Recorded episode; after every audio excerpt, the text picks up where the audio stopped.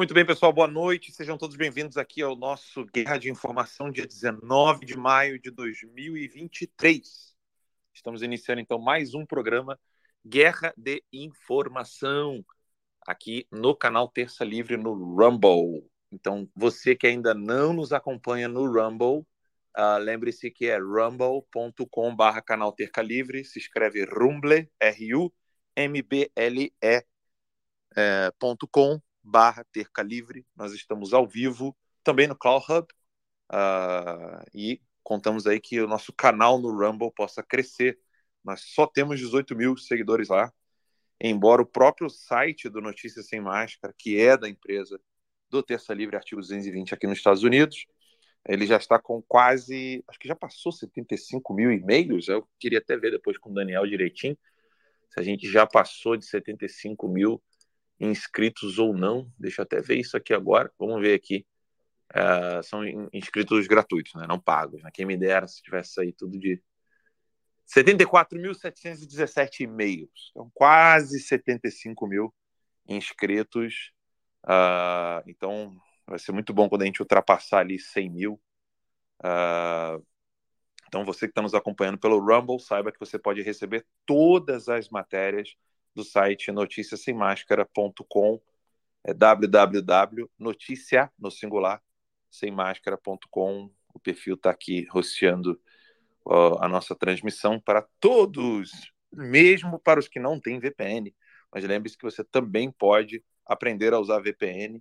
É, existe, existem vários VPNs gratuitos para utilizar. Proton VPN, tem o 1.1.1.1, né? Você bota quatro vezes ali o ponto 1 é gratuito, você vai poder ter acesso a todos os sites e perfis cancelados pelo ditador cabecinha de é, Rolon, é, o cabeça de Pirroca, né, Alexandre de Moraes. Bem, boa noite, Daniel Bertorelli, sexta-feira, 19 de maio de 2023, estamos iniciando mais um Guerra de Informação às 8 horas em ponto. Quer dizer, na verdade a gente começou às 8 e pouquinho, né? Tem aquela coisa de adicionar ali os perfis, mas é sempre às oito e pouco, né? Já, a tradição do terça não consegui chegar, não consegui começar ao vivo, né, Daniel?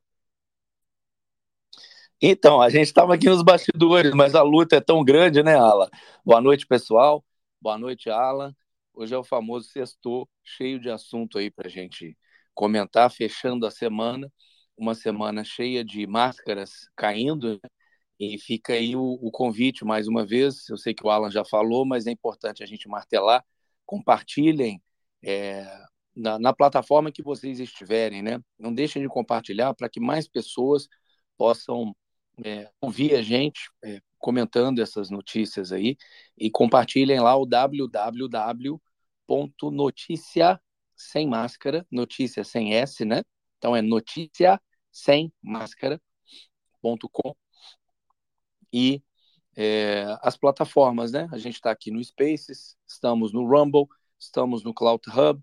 Seria muito bom é, todo mundo que está inscrito ali no noticiasemmáscara.com ia ser legal se todo mundo fizesse já uma inscrição ali no Rumble e a gente conseguisse aumentar o poder de fogo, né? Centralizar as coisas é, essa transmissão ali no Rumble seria simplesmente sensacional. Enfim, dito aí esse, esse, esse jabazinho inicial, que é importante para a gente aumentar o nosso alcance aqui, e quem está ouvindo, né, poder, de fato, ter uma conversa inteligente, esclarecedora com quem está ao lado, né? Senão dá até depressão, né, Alan? A gente fica, às vezes, sim, conversando sim, sim. e as pessoas não se tocam do que está acontecendo, não tem noção do tamanho da encrenca, né? O famoso senta que o é manso, porque se você fica falando com as paredes é, é, é muito frustrante. Então, não quebra o dedo você compartilhar a, a, o noticiasemmascara.com e quando a gente começa a transmissão também chame os amigos e todo mundo só tem a ganhar no fim das contas aí. Mas vamos em frente aí, Alan. Dan, eu quero iniciar com a frase, abre aspas, general, que garantia tenho de que as Forças Armadas não estão corrompidas? Fecha aspas.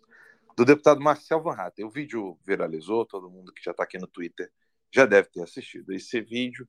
mas o pessoal que está lá no Rumble nos assistindo, quero mandar um abraço para a galera que já está curtindo, já está comentando aqui no Rumble. Uh, provavelmente não deve ter visto uh, esse vídeo. Para quem já é uh, ali assinante mesmo gratuito do site Notícias Sem Máscara do Terça Livre, tem lá o vídeo do Marcel Van Hatten. Vamos colocar o áudio aqui do vídeo do Marcel Van Hatten e acompanhar a fala do deputado. Das forças aqui presentes, é, General Tomás, Brigadier Damasceno, ao grande esquadra Olsen, e como foi bastante citado aqui Rui Barbosa, eu quero citar uma frase de Rui Barbosa que hoje de manhã circulou no grupo de WhatsApp dos nossos colaboradores. Diz a frase que talvez seja muito mais adequada à situação, em que pese as demais frases serem igualmente importantes, já mencionadas aqui pelos comandos. Diz a frase seguinte: De tanto ver triunfar as nulidades, de tanto ver prosperar a desonra, de tanto ver crescer a injustiça, de tanto ver agigantarem-se os poderes nas mãos dos maus. O homem chega a desanimar-se da virtude, a rir-se da honra e a ter vergonha de ser honesto. Essa frase de Rui Barbosa, senhor presidente, caros colegas, talvez defina muito bem a, o sentimento do brasileiro. Aqui vai com também toda todo cuidado de quem tem respeito pela história e trajetória das Forças Armadas brasileiras, por tudo que já contribuiu e fez pelo Brasil. Essa frase traduz certamente muito bem o sentimento brasileiro no dia da posse de Lula ao ver o exército brasileiro, seu comando, batendo continência para um bandido que devia estar na cadeia. Isso para mim, isso para mim é de um simbolismo tão forte. Ver alguém que é desonesto, porque honesto, honesto, todas as instâncias da justiça brasileira já demonstraram, Lula não é. Foi por obra de amigos seus no STF, indicados por ele ou por Dilma, que ele foi primeiro solto da cadeia, depois teve suas penas anuladas, depois foi auxiliado no processo eleitoral de uma forma completamente parcial para chegar à presidência da República e hoje e hoje pousar como se fosse como se fosse ele absolvido.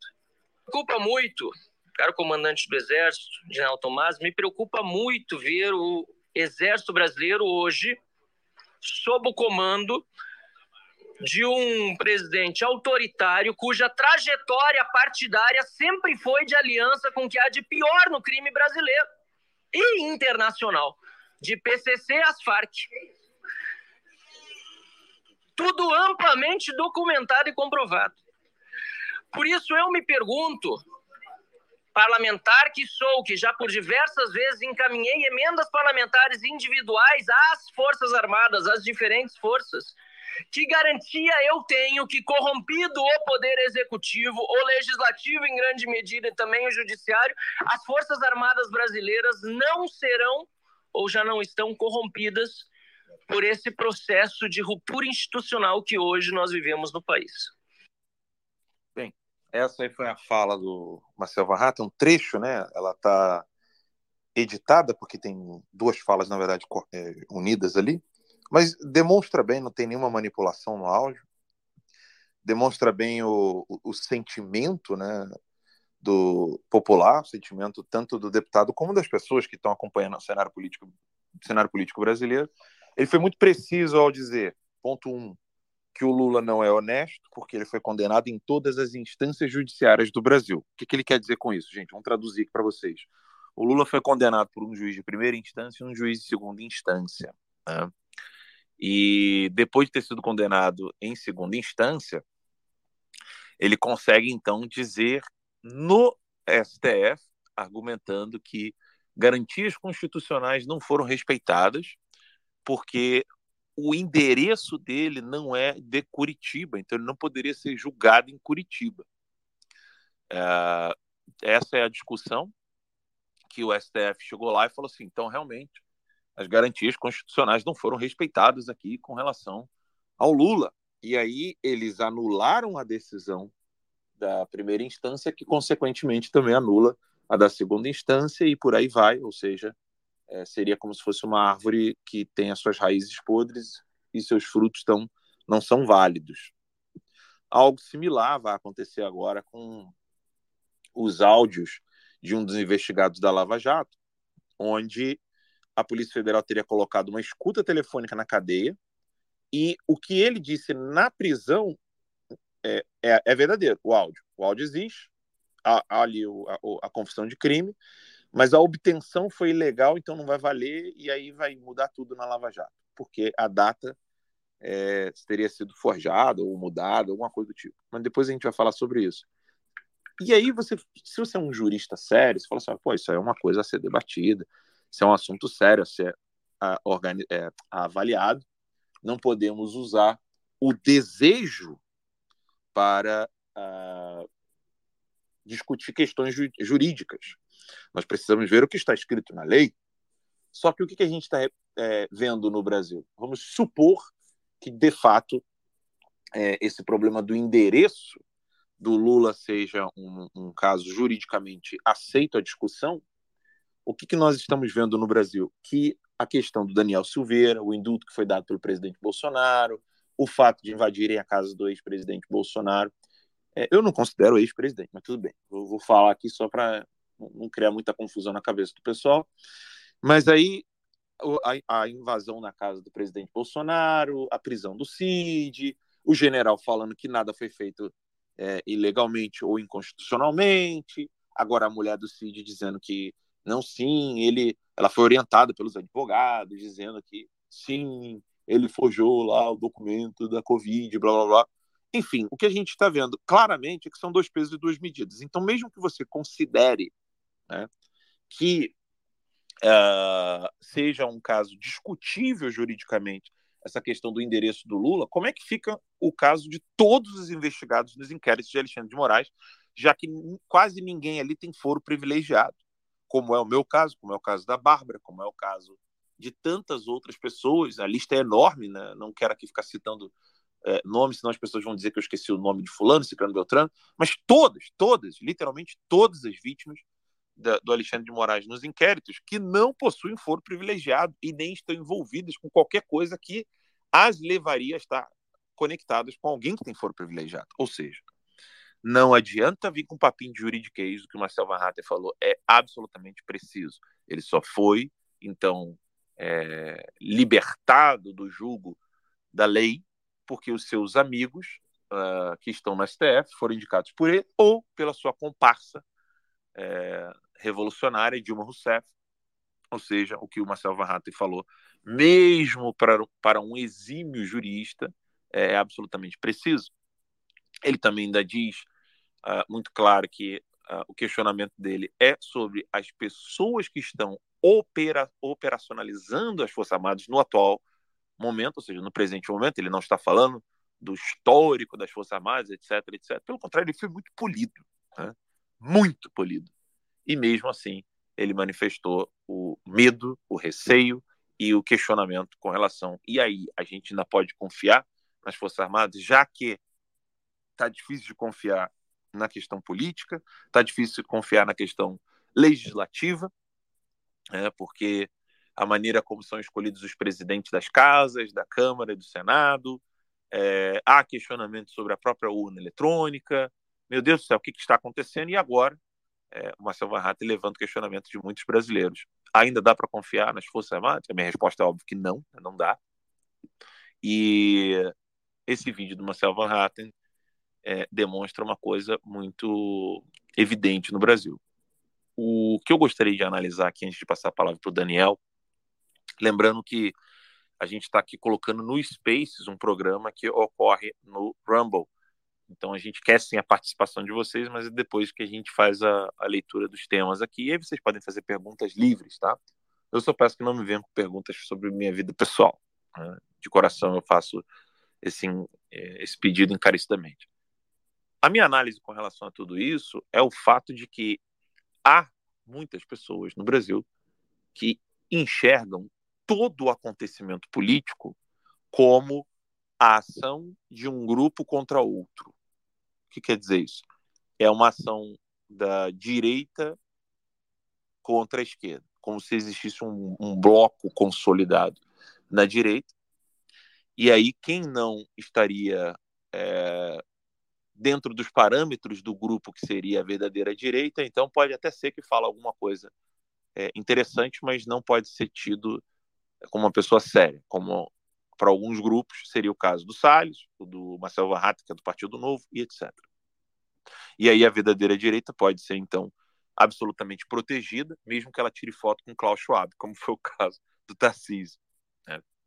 Bem, eu tenho toda a liberdade de dizer que eu critico o Marcel Van Hatten se, quando ele defende os globalistas, e ele faz isso, e também tenho a liberdade de criticar o Tarcísio quando está ali elogiando né, o Klaus Schwab, um globalista, é, e eu tenho apreço pelos dois, né, tanto pelo Tarcísio quanto pelo Marcel Van Hatten.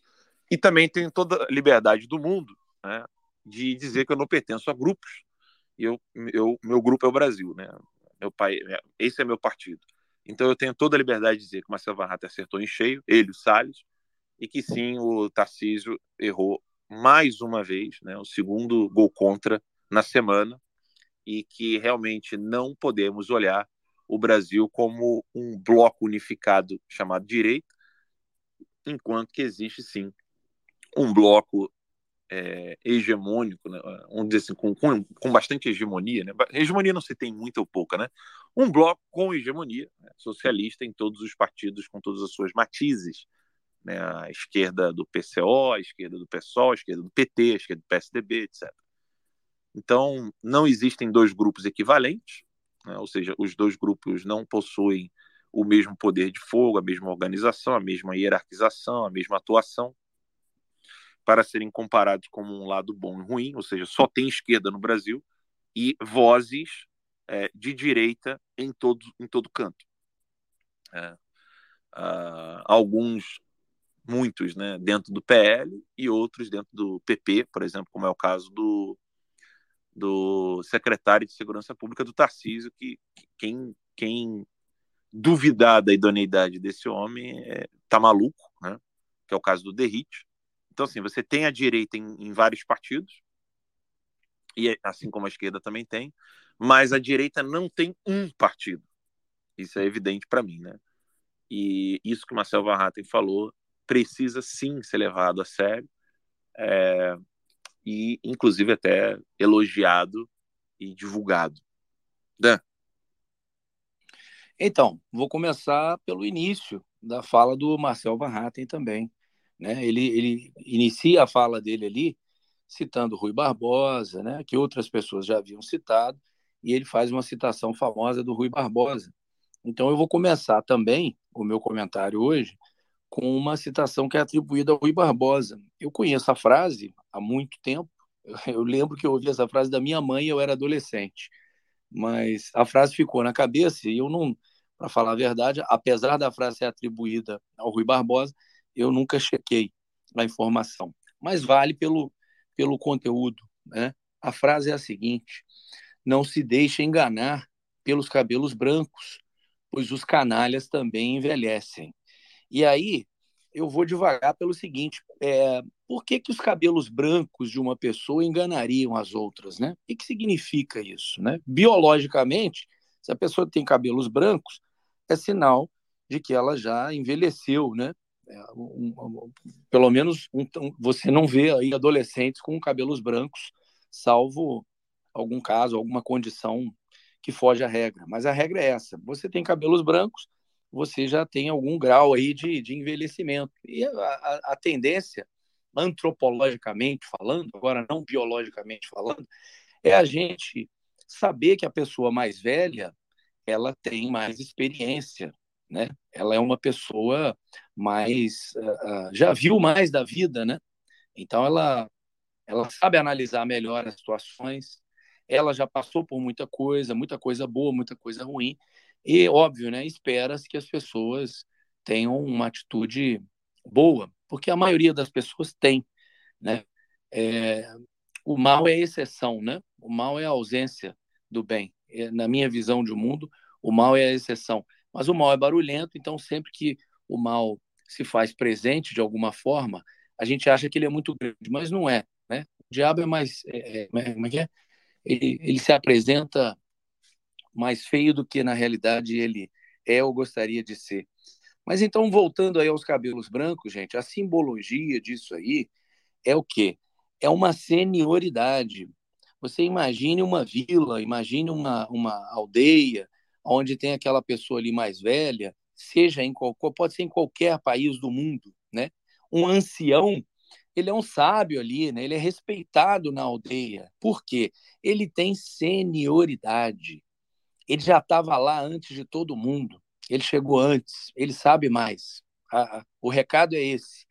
Essa senioridade aí, eu vou traçar um paralelo com a senioridade que existe dentro das Forças Armadas e com a pergunta do Marcel Van Hatten. Será que dá para confiar nas Forças Armadas? Será que, porque o cara é general, eu tenho que confiar?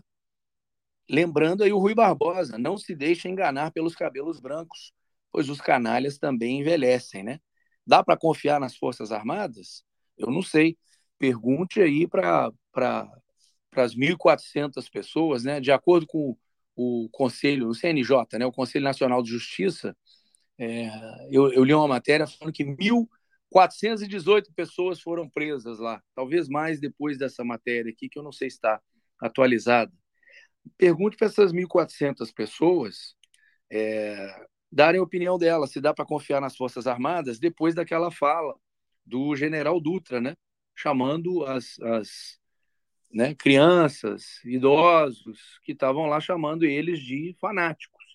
E eles, assim, ele narrando, né? Olha, eles estavam ali achando que a gente estava protegendo, mas na realidade eles foram ali emboscados, né? Aí são palavras minhas, mas a verdade é essa. Eles foram emboscados e conduzidos dali direto para a cadeia. E o general se orgulhando disso, porque não, não, teve, não teve reação nenhuma. É claro, as pessoas foram enganadas, né? É, é horrível. Além de elogiar fazer... o Lula, tá, desculpa, Exato. além de elogiar o Lula. exatamente, exatamente.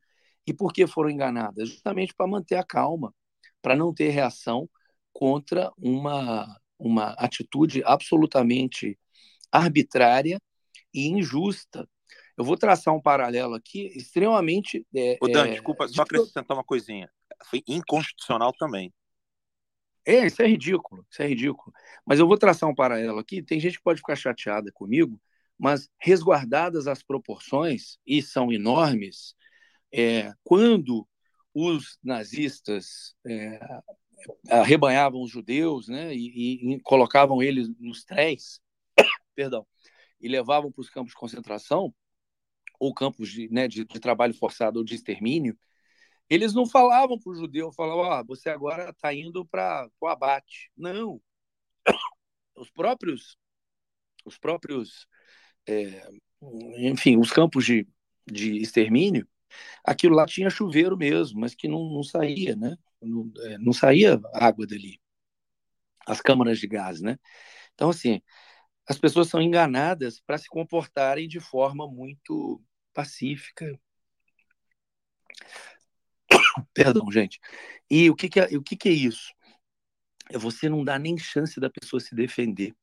Eu não sou jurista e nem especialista, mas quando você tem aqueles casos assim, ah, isso aí é um primeiro grau, segundo grau, sem possibilidade de defesa, essa emboscada aí foi sem possibilidade de defesa. Ninguém falou para eles, olha, a gente acha que vocês estão errados aqui, então vamos Entra no ônibus aí que vocês estão presos. Ninguém fez isso. Isso é muita sacanagem.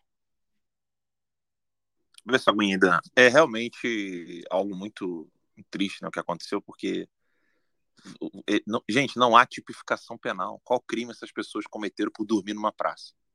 Né? O procurador Jimenez, ele tem alertado muito sobre isso. Ele é um procurador, homem sério. É, com, assim, eu sei que vai ter gente que não vai gostar do que eu vou falar, mas assim, ele não é um Deltan Dallagnol, entendeu? Ele não, ele não é alguém que fica com clichês e chavões, né? Ele é alguém muito sério que faz muito bom, muito bom uso da escolha das palavras a serem utilizadas. Ele falou assim: essas pessoas foram presas por dormir na praça. E de fato, nenhuma delas cometeu algum crime tipificado no Código Penal. Você não pode prender uma pessoa por suposta atividade criminosa num local onde ela nem sequer estava. Veja, vejam bem. Não, é, prenderam atacado, né, Alan? Qual o crime? Ah, não sei. Tá junto com aqueles mil ali, prende esse aí também. Não, não, não, não tem a especificação de, de, de crime de, da Dona Maria, do seu José, entendeu? Taca todo mundo aí no que, é, balão, que, é individu, que, é, que é a individualização, que é princípio, princípio do, do direito penal. Você não pode, você não pode ser culpabilizado por um crime coletivo. Né? É, o crime é assim: quem cometeu o crime, onde, com quem, né, sozinho ou acompanhado, e onde. Né? Então, onde que uma pessoa que dormiu numa praça, ela cometeu algum tipo de crime. O general pode achar que as pessoas são fanáticas. Ele pode muito bem. É, não é não é nenhuma, inclusive não é nenhuma injúria, difamação ou calúnia, ele achar que alguém é fanático. Eu, por exemplo, acho que o, o general é fanático por cargo.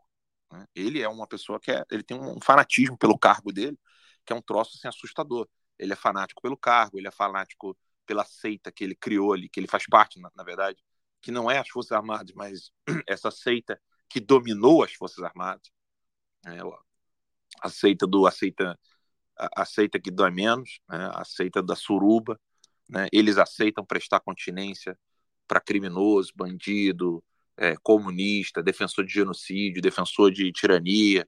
É, é, eu acho que ele é um completo fanático, além de, óbvio, né, ter, é, ter certeza absoluta que ele é um completo babaca, idiota, né, para não dizer outras coisas que no programa aqui eu quero evitar. Né, mas vocês sabem muito bem o que, que tem na minha cabeça: filho da e etc.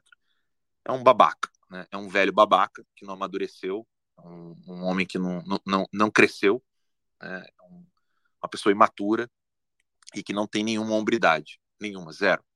Que é como o Olavo falava, né? Eu não sei como é que as fardas não, não vomitam esses homens.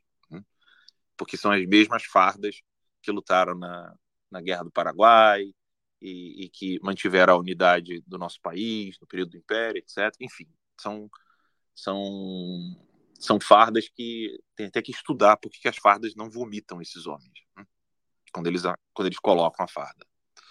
E mas eu, eu quero apontar para esse fenômeno, né? Das pessoas quererem analisar a fala é, não pelo que foi dito, mas por quem diz, né?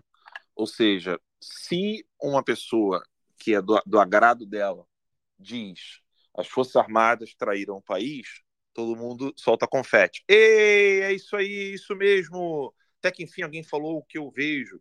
Aí um outro diz, né? é, essas Forças Armadas não são confiáveis, aí a pessoa vai avaliar. Mas quem disse? Quem disse? Quem falou isso? Ah, não, não foi o Alan. Ah, não, foi o Alan. Foi o Alan, foi o Alan sim. Foi o Alan, o pessoal do Terça Livre, foram os alunos do Olavo. Ah, então não. Então vamos condenar a fala. Quem tirou foto com o Klaus Schwab? Ah, foi o Alckmin. Alckmin, seu safado! Tá aí o, a luta pelo poder. O Alckmin junto com o Klaus Schwab. Isso é um absurdo. Que horror! Vamos criticar o Alckmin. Aí no outro dia é o Tarcísio quem tira foto. É, fazer o quê, né? A gente tem que governar, né? Ele está sendo um ótimo governador. Vamos ficar quieto, né? Não vamos criticar não. Aí mais uma vez a jornalista Fernanda Salles noticiou o que está no Instagram do Tarcísio, ou seja, o Tarcísio ele não ele não publicou a foto dele com o Klaus Schwab num grupo privado de WhatsApp, de amigos, ou... não foi uma reunião secreta. Ele publicou isso. Aí a Fernanda Salles publica. Pô, Fernanda, isso aí só vai favorecer o Boulos. Não faz isso não. Para que criticar? Para que falar disso? Ou seja, existe então é, um, um duplo juízo das ações políticas brasileiras, que quando é alguém que eu gosto, alguém que eu admiro, vamos relevar. Quando é alguém que eu não gosto, vamos criticar. Gente, olha, sinceramente, se você tem um amigo assim, você tem que levar essa pessoa a se questionar, porque ela entrou num transe onde ela esquece completamente que mesmo pessoas que nós admiramos podem errar. e quando elas erram, elas precisam ser corrigidas. Aí se alguém disser, não, mas o lugar de corrigir não é aqui, então vai ser aonde? Não tem partido político, não tem convenção do partido. Não é como aqui nos Estados Unidos, que você debate quem vai ser candidato. Aqui nos Estados Unidos não é assim, a pessoa vai lá e, e, e é escolhida à força para ser candidato. Você não tem outro, outro nome para escolher. Aqui você tem toda uma convenção. Tem a convenção estadual, depois do estadual vem a convenção federal, e aí vai ter vários candidatos é, do país inteiro para ver quem é que vai ser candidato a, a, presidente. No estado, vários condados vão votar para ver quem vai ser o candidato a governador e por aí vai. Né? Então, no, no, Brasil, a gente não tem escolha. Alguém vai lá e fala: Fulano vai ser o candidato a governador, Fulano vai ser o candidato a senador, Fulano vai ser o candidato a deputado federal. Você não tem escolha, vai ter que ser aqui dali, pronto, acabou. Né? É, no caso do deputado federal, você ainda pode escolher, né? deputado federal, estadual, vereador. Mas o prefeito, o governador e o presidente, você não tem escolha. Você tem que aceitar ali a tal da estratégia. Né? Não, fulano é um estrategista, fulano vai escolher ali, vai estar. Tá... E, e todas essas estratégias foram por água abaixo. E ninguém, em sã consciência, vira e fala assim: tem algo errado no reino, no reino da Dinamarca. Né? Ou seja, há uma profunda inexperiência em tudo isso e da, da, da, do, dos próprios eleitores e quem é e quem quer que abra a boca para falar o óbvio é considerado traidor, é considerado é, é, considerado sei lá, vamos dizer assim, ah, ele, ele é liberal, ele é ele não é conservador de verdade. Ah, não, esse aí é conservador. Esses conservador bosta aluno do Olavo. Nós somos nacionalistas. Sei lá, o cara vai criando subgrupos como se esses subgrupos refletissem alguma realidade concreta. Ou seja, quais realidades concretas? É, como se aquele subgrupo existisse uma hierarquia, é, reunião, ata, discussão, debate. Não, não tem nada disso. Então eu venho a público dizer né, que não importa se eu tenho uma grande admiração ou não pelo deputado ou pelo político, se ele fizer algo errado, eu vou corrigir. Eu tenho um, um, um deputado que eu admiro muitíssimo, que é o André Fernandes, e quando ele estava completamente despreparado diante do Flávio Dino, eu fiz um artigo, né? E, e pasme, né? A grandeza do André é tamanha que ele virou e falou assim: Poxa, eu agradeço, é assim mesmo, vocês têm que puxar nossa orelha. Ele agradeceu, humilde, humildemente agradeceu é, e estava ciente da situação é, diante daquela, daquela convocação ali do Flávio Dino. Ou seja, é assim que tem que ser. Quando eu comecei, lá em 2014, o Terça Livre, eu já tinha toda uma preocupação e atividade, tanto política, eleitoral, quanto de atividade pró-vida.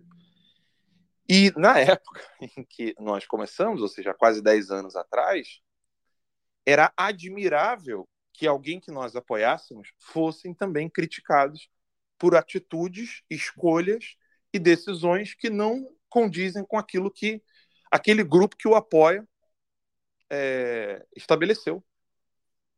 Ou seja, isso se perdeu com o tempo por causa de silêncio de críticas e, e, grupos que faziam críticas infundadas. Quais são os grupos que faziam críticas infundadas? O MBL, Nando Moura, Danilo Gentili.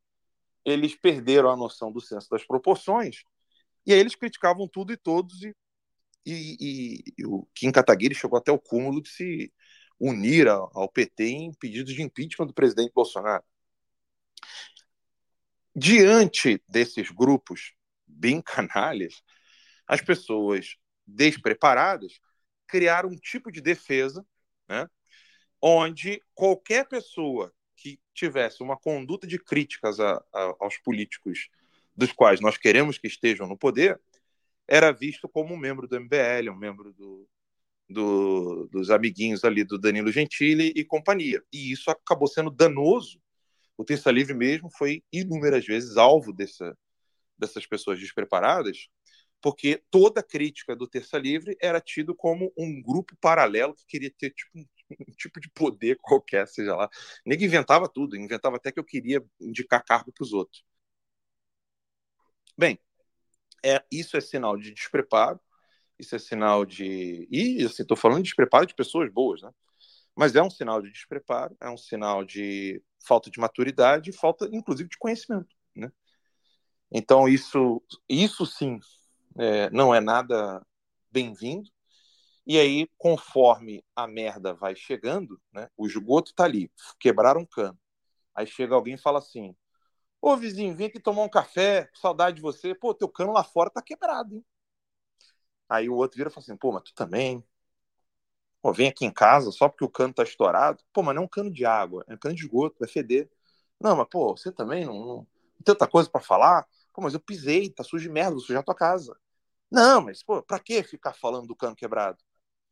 E chegava um segundo, falava, pô, falando, tua casa tá tão cheirosa e tá aqui cheio de merda, né? Falando, tua casa tá cheirosa. Pô, fulano aqui é um apoiador fiel. Olha que legal, veio tomar café, mesmo, ele, olha que bonita a humildade dele, pisou na, na bosta do cano quebrado, né? Olha que, poxa, que admirável, é, é admirável isso, né? Ele pisou no, no, na bosta na frente de casa, que era do meu cano, que tá estourado, não falou nada, tomou o café, me deu um apoio aqui, bateu no meu ombro foi embora, tirou uma foto comigo. Puxa, que legal.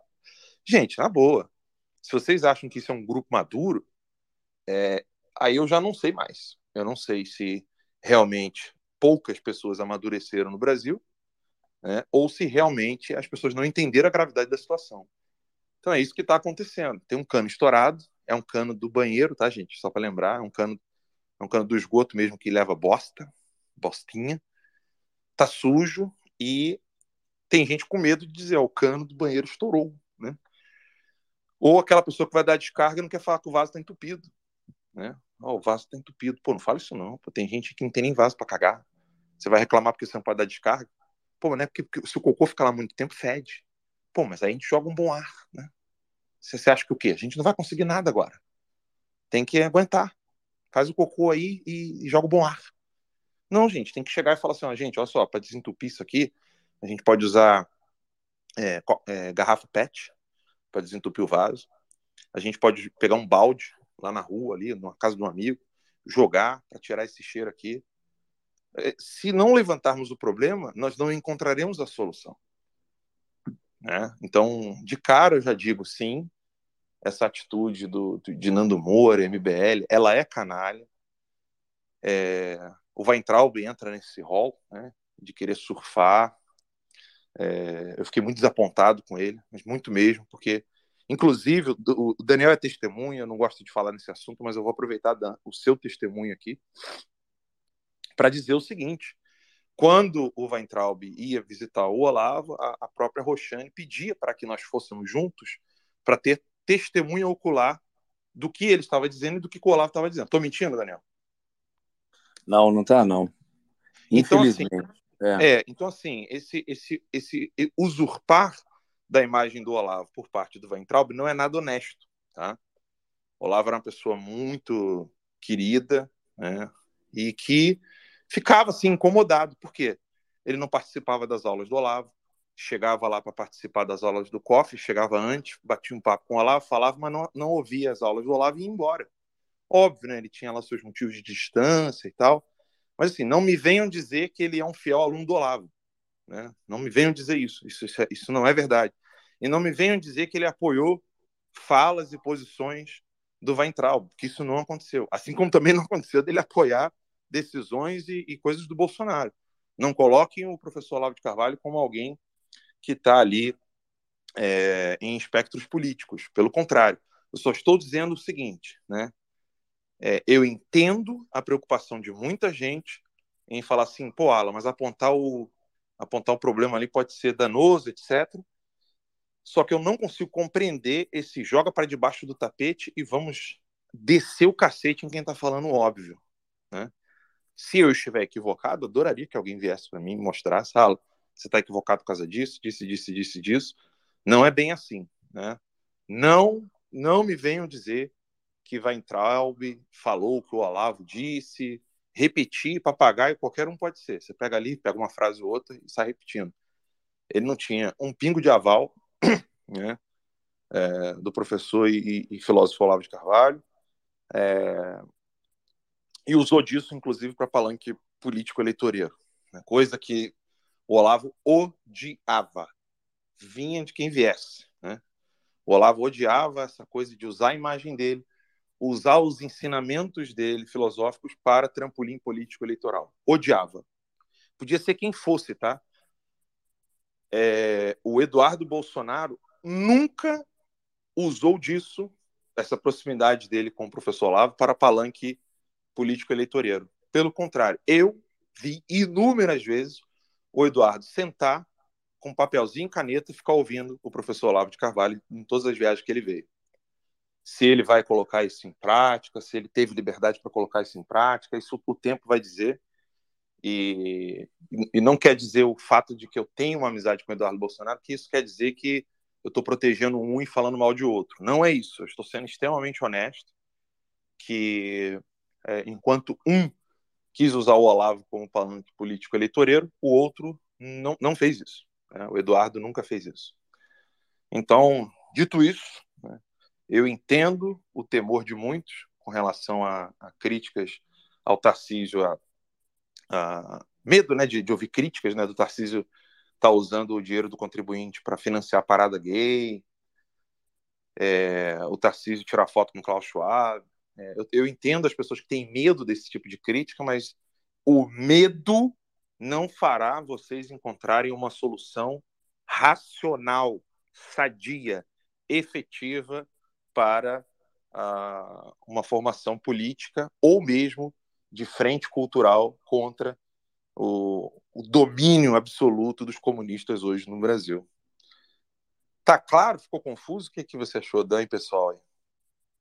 Não, tá claro, tá claro. Isso aí é, é, é, é o lance do isentão, né, Alan? Você, às vezes, de fato, fica ali com certo receio de, de se manifestar e tal, mas, assim, você, você pode até não se manifestar ou ficar é, tentando acreditar, acreditar naquela mentira ali. Acho que o perigo mora é aí, né? Falar, ah, não, no fundo, não vamos criticar isso aqui, não, gente. Se a coisa está errada, infelizmente, né? Ainda bem que tem, tem gente aí para meter o dedo na ferida, gente é, isenta, e a gente sabe que, infelizmente, esse tipo de pessoa hoje em dia é, é raro, né? Vocês têm que esperar sentado, se não deitado, isso partir de mainstream media, por exemplo, aí no Brasil, né? Tá todo mundo comprado. É, não todo mundo, né? Mas muita gente tá tem o rabo preso, né? Vocês estão vendo que a minha voz não está muito boa hoje e eu tô com uma certa tosse aqui, mas eu tenho força suficiente ainda para pedir o seguinte: deem um RT aí, gente, dá um retweet no tweet que está na bolinha. Eu não sou craque em, em, em, Twitter, não, mas dá um retweet aí agora na bolinha. Eu acho que é assim que fala aqui no tweet. Né? É esse tweet que está tá marcado aí, é, justamente para chamar mais pessoas para cá. Eu estou acompanhando aqui o, o número de pessoas que estão aqui e que estão lá no Rumble também e está crescendo. E é normal, né? A gente começa o programa, um começa avisando o outro, e as pessoas, o, a, o público começa a chegar, às vezes, atrasado, fora o pessoal que, é, que escuta o programa depois lá no Rumble. Mas fica aí o recadinho, dá um retweet aí, por favor, para que esse programa chegue a mais pessoas e elas consigam ouvir ao vivo. E convido vocês mais uma vez, gente, para é, se juntarem lá ao Guerra de Informação no Rumble. O Rumble né, não é o Sylvester Stallone, é outro Rumble. Esse é o R-U-M-B de bola L-E, né? Escreve Rumble. E vocês acham lá o canal Terça Livre TV, lá no Rumble, onde esse programa também está é, tá sendo é, transmitido ao vivo. Então, agradeço a, a, a colaboração de vocês todos aí para que a gente possa alcançar mais e mais pessoas, tá bom? Vamos em frente. Obrigado. Obrigado, Daniel. É, o Daniel está falando desse aviso a gente, porque realmente é, o, o, meu perfil, se eu compartilho ali, ele não tem muito alcance, porque só quem tem VPN consegue ver o meu perfil. O Notícias Sem Máscara tem pouca gente que segue ainda, então, para avisar que a live começou, ou você já está inscrito no canal do Rumble, é, ou então você acabou vendo que um amigo seu está ou participando aqui do, do Space no Twitter, ou alguém retweetou ali a publicação do Rumble. Quero agradecer aí a, ao João, né, que já colocou aqui o PBS é EWA, né, dos Estados Unidos, arroba que já compartilhou aqui Guerra de Informação 19 de 5 de 2023 lá no Rumble. Obrigado aí de coração pelo compartilhamento. Uh, agradecer o pessoal que está fazendo comentário, a Poi Cleaning, que botou aqui, boa noite, Inda, Indaiatuba, São Paulo. Obrigado, querida. Estamos ao vivo aqui com o nosso programa Guerra de Informação. Daqui a pouquinho a gente abre aí para os comentários. Uh, infelizmente o programa ainda não pode ser por vídeo, como era de costume, porque é, eu estou passando por inúmeras dificuldades. Para quem não sabe, eu estou no exílio nos Estados Unidos, aos trancos e barrancos, tentando manter o Terça Livre, mesmo estando longe da minha família, esposa e filhos. Dia 27 desse mês vai fazer três anos que a minha casa foi invadida pela primeira vez. A minha esposa estava grávida de nove meses. E de lá para cá, a minha vida virou um verdadeiro apocalipse, né? Não, não tive um mês de tranquilidade. Então, é por isso que a gente está aqui. O Terça Livre não acabou, o Terça Livre não parou, mas a gente está sempre tendo de criar novos meios de manter o nosso programa diariamente, que às vezes é difícil, às vezes a situação pesa muito. Então, o site Notícias Sem Máscara, www.noticiasemmáscara.com, é o que me mantém, é o que me faz levar adiante esse trabalho. Do contrário, eu não tenho como mais ficar trabalhando com jornalismo e notícias, e aí eu teria de né, fazer outras coisas, outras cositas aqui e não poder mais trazer nenhum tipo de análise e informação para vocês. Bem, o STF foi mais uma vez né, promotor da bandidade e hoje o STF formou maioria e proibiu a revista íntima de visitantes em presídio. Uh, o mais interessante, né, que o STF disse que é inconstitucional, as pessoas, aí todo mundo começou a falar ali da os ministros, né, começaram a falar ali que não, as mulheres tinham que tirar roupa, como se fosse um striptease, né?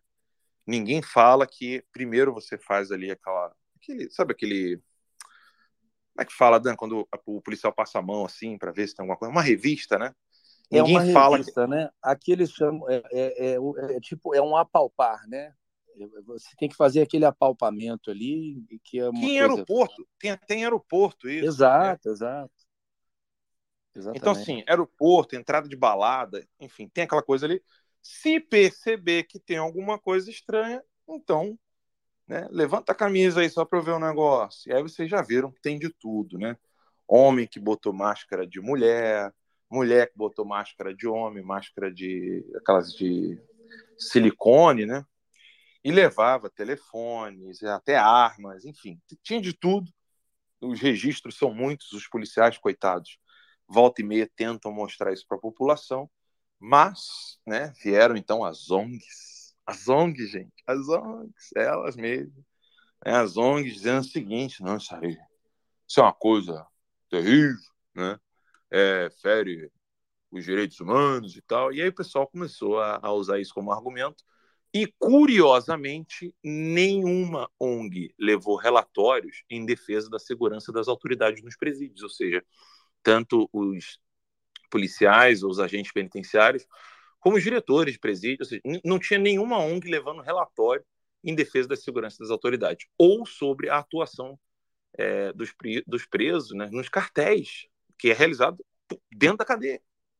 Então, paz, não tem nenhuma ONG, nenhuma, zero, atuando em defesa das autoridades nos presídios ou mostrando a atuação dos cartéis dentro dos presídios. Né? Então eles. Sabe, Alan, os... eu me... Desculpa te interromper, mas eu me surpreendi com essa notícia hoje, porque eu, eu passei os olhos assim bem rápido, né? E assim, lá tem um artigo lá, né? Tem uma, essa notícia está lá no, no Notícia Sem Máscara.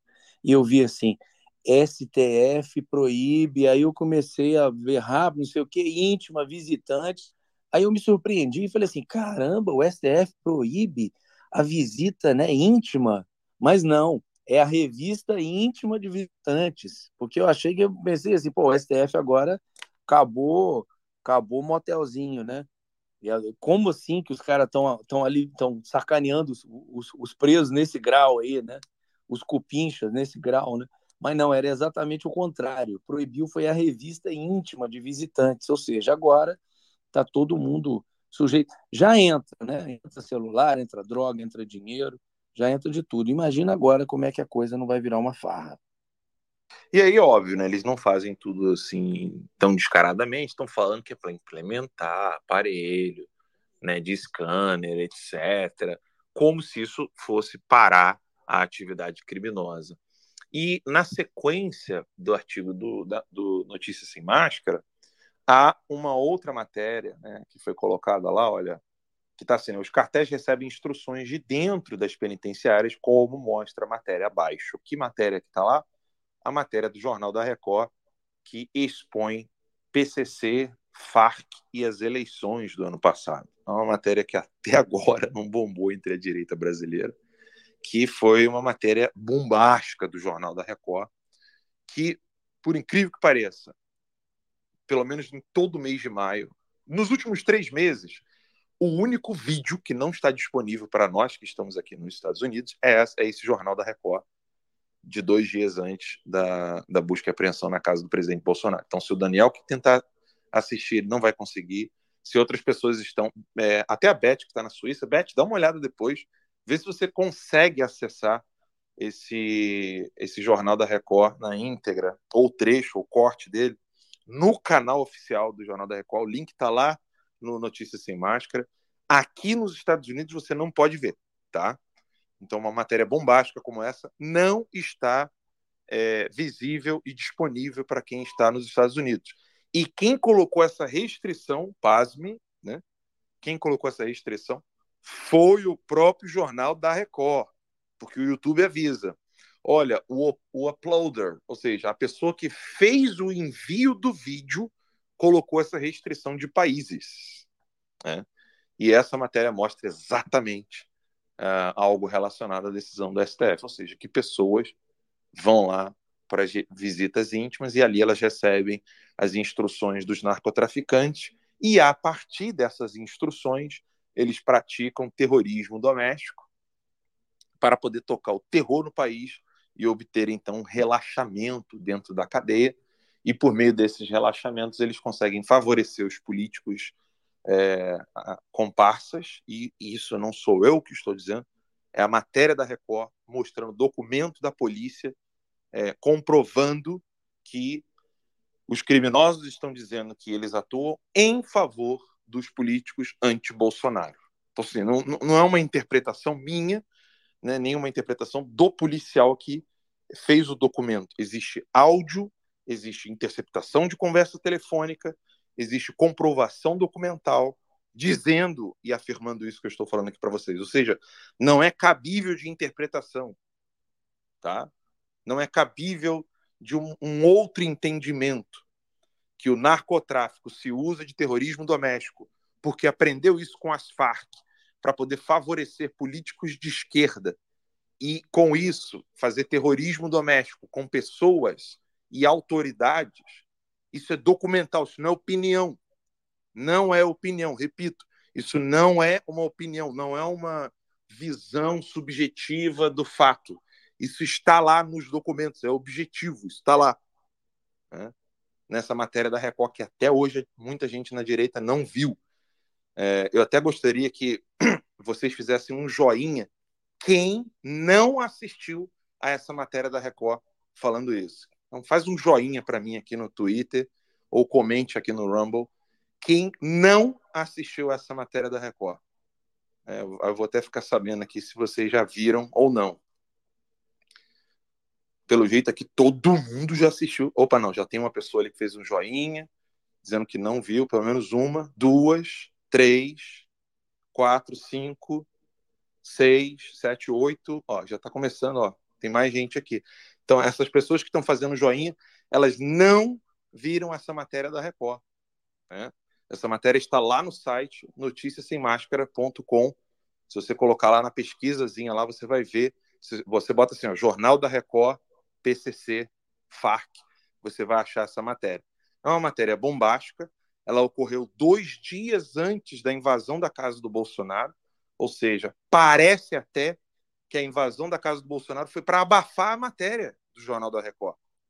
Porque se a matéria ela é divulgada e não tem nenhum problema de false flag, por exemplo, é, todo mundo ia ver essa matéria bombástica, ia ser um escândalo nacional. Não se tornou um escândalo nacional porque quase ninguém viu essa matéria. E falando em false flag, né? É isso que eu ia te pedir, Alan, para você explicar aí, porque aparentemente tem gente que não fez Não, não, calma que nós vamos chegar lá. Calma que nós vamos chegar lá. Calma que não. gente, tem que rir. Meu Deus do céu, não dá, não dá, não dá, não dá, não dá para chorar, espernear, não dá para fazer aquele, não dá para se comportar com aquele um dia de fúria. É um dia de fúria aqui. É, o que, que aconteceu, gente? Falando em false flag, false flag é um termo, é, significa bandeira falsa. Né? Teve um general que foi questionado por um deputado, eu vou botar aqui o áudio para vocês. Quando ele foi questionado, é, general, você sabe o que, que significa bandeira falsa, operação de bandeira falsa? O general disse. Né? Eu vou, não vou botar o que, que o general disse aqui para vocês, porque isso foi assim algo difícil de acreditar. Difícil, foi difícil, Daniel. Vamos botar aqui o áudio. Tá aqui o deputado. Cadê o nome do deputado? Aqui não diz o nome do deputado, se alguém puder me dizer aí, mas o, o general questionado aqui foi o general Gustavo Henrique Dutra, o general Dutra, né? E aqui vem a pergunta. pergunta aqui. É, o senhor tem familiaridade com o termo Operação Bandeira Falsa? Operação? Bandeira Falsa. Não sou, deputado. Não. Eu vou ler aqui a definição para o senhor. E são atividades feitas de forma a dar impressão que foram realizados por outras pessoas ou grupos ataques contra o próprio país, com a finalidade de justificar atos extremos como guerra ou medidas judiciais extremas.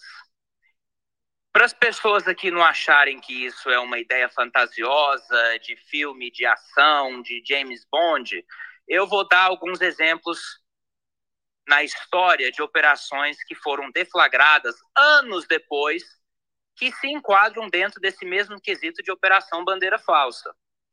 Em 1931, chamado Incidente de Mukden, os militares japoneses provocaram de forma deliberada ataques contra as próprias cidades como um pretexto para poder invadir Manchúria. Em 1953, denominada Operação Ajax, o governo da Grã-Bretanha, com o intuito de derrubar o regime democraticamente eleito do Irã, instalou propagandas e táticas de guerrilha a fim de aumentar apoio público para poder fazer essas invasões. De 1979 a 1983, o serviço secreto israelense atacou contra o seu próprio estado o uso de carro-bomba, que matou centenas de civis. Por quê? Para justificar uma invasão no Líbano e causar o terror e causar o medo. Em 2009, o ex-presidente da Colômbia, Juan Manuel Santos, encomendou mortes de civis e fardou eles como militares para mostrar sucesso no combate à guerrilha. E isso foi descoberto depois pelo o matérias do governo norte-americano que acabou sendo deflagrado. É, o senhor acha ou o senhor acredita que existe uma possibilidade de que essa operação bandeira falsa foi algo que pelo menos foi cogitado dentro desse contexto do dia 8 de janeiro? Deputado Joaquim Neto, só me desculpe, eu, não, eu acho que eu não tenho condições de achar nada. É, essa aí, eu acredito que a CPI aqui, a Polícia Federal, o Supremo Tribunal Federal, eles estão analisando os fatos e chegando às conclusões verdadeiras. Olha só, vamos lá. É, eu não quero nem entrar no mérito da escolha de exemplos de bandeira falsa feita pelo deputado, porque muitas dessas são de esquerda, né? Mas de qualquer forma, né, de qualquer forma, eu achei interessante duas coisas. Primeiro, a cara de bunda do, do general em virar e falar assim: não, não, não conheço, não. E, gente, isso, isso, isso se equipara a você pegar um cara de TI e perguntar para ele falar assim: Você sabe o que acontece no comando é, Ctrl C, Ctrl V. Esse, esse é o equivalente. Ou você chegar pro, pro padre e perguntar para ele, padre, qual é o primeiro sinal que o senhor faz quando começa a missa? Ou você perguntar para um evangélico, em nome de quem você pede para obter um milagre? Ou para você perguntar para uma puta, né, você recebe dinheiro antes ou depois de oferecer os serviços sexuais? Gente, são coisas assim que é, essas pessoas todas sabem de qual é salteado como responder. Como é que responde a pergunta dessa? Gente, isso é a mesma coisa que virar para uma criança e falar assim: você defeca pela boca ou pelo orifício anal? Sei lá, linguagem de criança, né? Você faz popô no bumbum ou pela boca? Não, não, é um tipo de pergunta que você tem que gaguejar e dizer assim: não, não sei. Não dá. Como é que um general não sabe? E eu falava isso várias vezes no Terça Livre, que eu duvidava que, que vários membros das Forças Armadas soubessem a diferença entre tática e estratégia. Coisa, coisa assim, que um, um esquerdistinha ali um pouquinho mais graduado já leu do Stalin. E que, na verdade, é um texto do, do, do próprio, próprio Sun Tzu, né? A arte da guerra. Estou falando de coisas bem basilares. Não dá para admitir uma coisa dessa. E o final é que é pior. Eu não estou gabaritado, porque quem vai decidir se é a Polícia Federal ou as Forças Armadas. Puta que o pariu. Desculpa, gente, eu não queria falar palavrão, mas vem cá. Então a defesa da nação ela será decidida por uma operação de uma Polícia Federal subjugada ao Poder Executivo ou a um membro da Suprema Corte. Você está de sacanagem comigo, General Dutra. Você está de sacanagem com o povo brasileiro. Que ele não sabe dizer se um, um, um perigo, uma ação de guerra perigosíssima, ela só pode ser avaliada pela PF e pelo, pelo, pelo Supremo Tribunal Federal. Ou seja, que tipo de regime é esse que nós estamos vivendo no Brasil? É difícil até de ser é, cientificamente preciso. Que, que regime é esse, gente? que as Forças Armadas estão submetidas a uma investigação da Polícia Federal e submetidas a uma decisão de, da, da última instância é, da, da, das cortes brasileiras, ou seja, só a Suprema Corte é que vai poder decidir se houve uma operação de false, flag no Brasil ou não. É exatamente isso o que esse general acabou dizendo. É, é difícil você olhar para uma coisa dessa e falar assim, meu irmão, é, é, gente, é, é difícil olhar isso aí e não se sentir impotente. Falar assim, ó, fudeu. Olha, eu falando palavrão de novo, e é o segundo no programa, desculpa, gente. Mas assim, ferrou. Ferrou. O general não sabe o que é false flag. E, além disso, deixou muito claro que ele é incapaz. Incapaz. Ele é um incapaz, um homem incapaz para poder decidir se houve uma operação de false flag, ou seja, o serviço de inteligência do Exército, o serviço de inteligência das Forças Armadas Brasileiras são absolutamente incapazes e incompetentes de investigar uma atuação como essa, e essa decisão ela tem que ser tomada por uma polícia, uma polícia que está sob o domínio do poder executivo e do poder judiciário. São eles é que vão dar a resposta. Aí, quando você pega todo o contexto, né, como por exemplo em 2005, quando teve um general no GSI, é, perdão, na ABIN, né? Tinha um general no governo Lula, né? Lá de 2005, um general que estava à frente da ABIN e levou a ABIN para fazer Telecurso 2000 com serviço de inteligência cubano. Não, não, vamos fazer aqui uma, um bem bolado, né? Um, vamos fazer um negócio bem legal aqui com o serviço secreto cubano.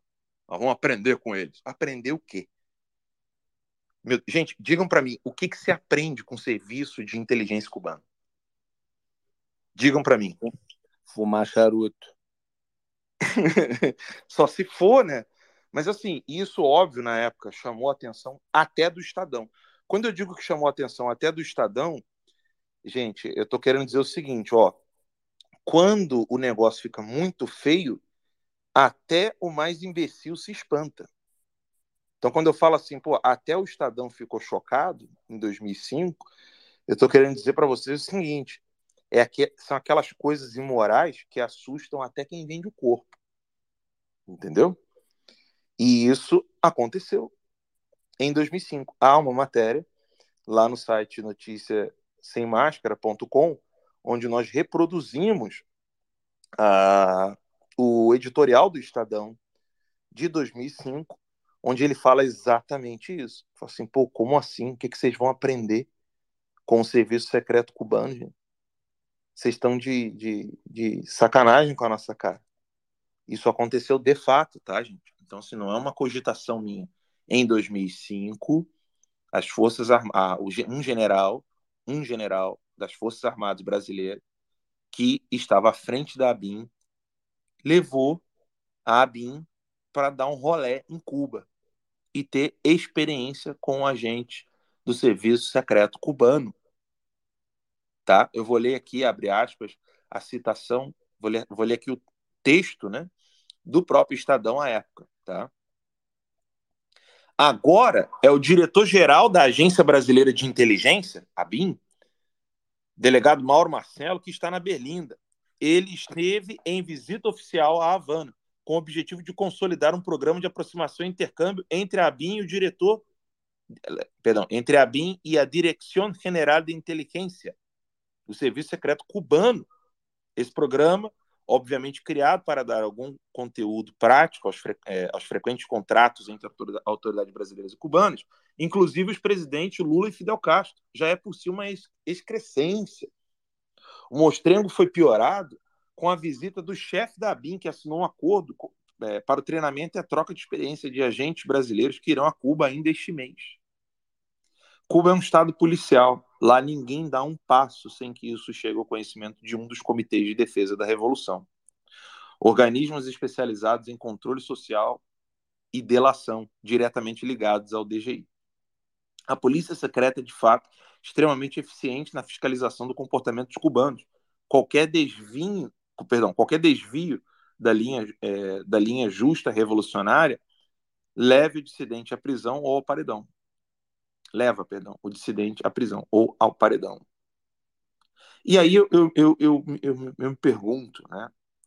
É, após todas as provas que nós temos de conluio entre autoridades policiais brasileiras de alto escalão que estão ali ligadas a governadores, como é o caso de muitos, muitos dos, dos policiais que estão à frente dos, dos, dos com, é, né, comando, né? O termo agora me fugiu a cabeça, mas da do batalhão, né?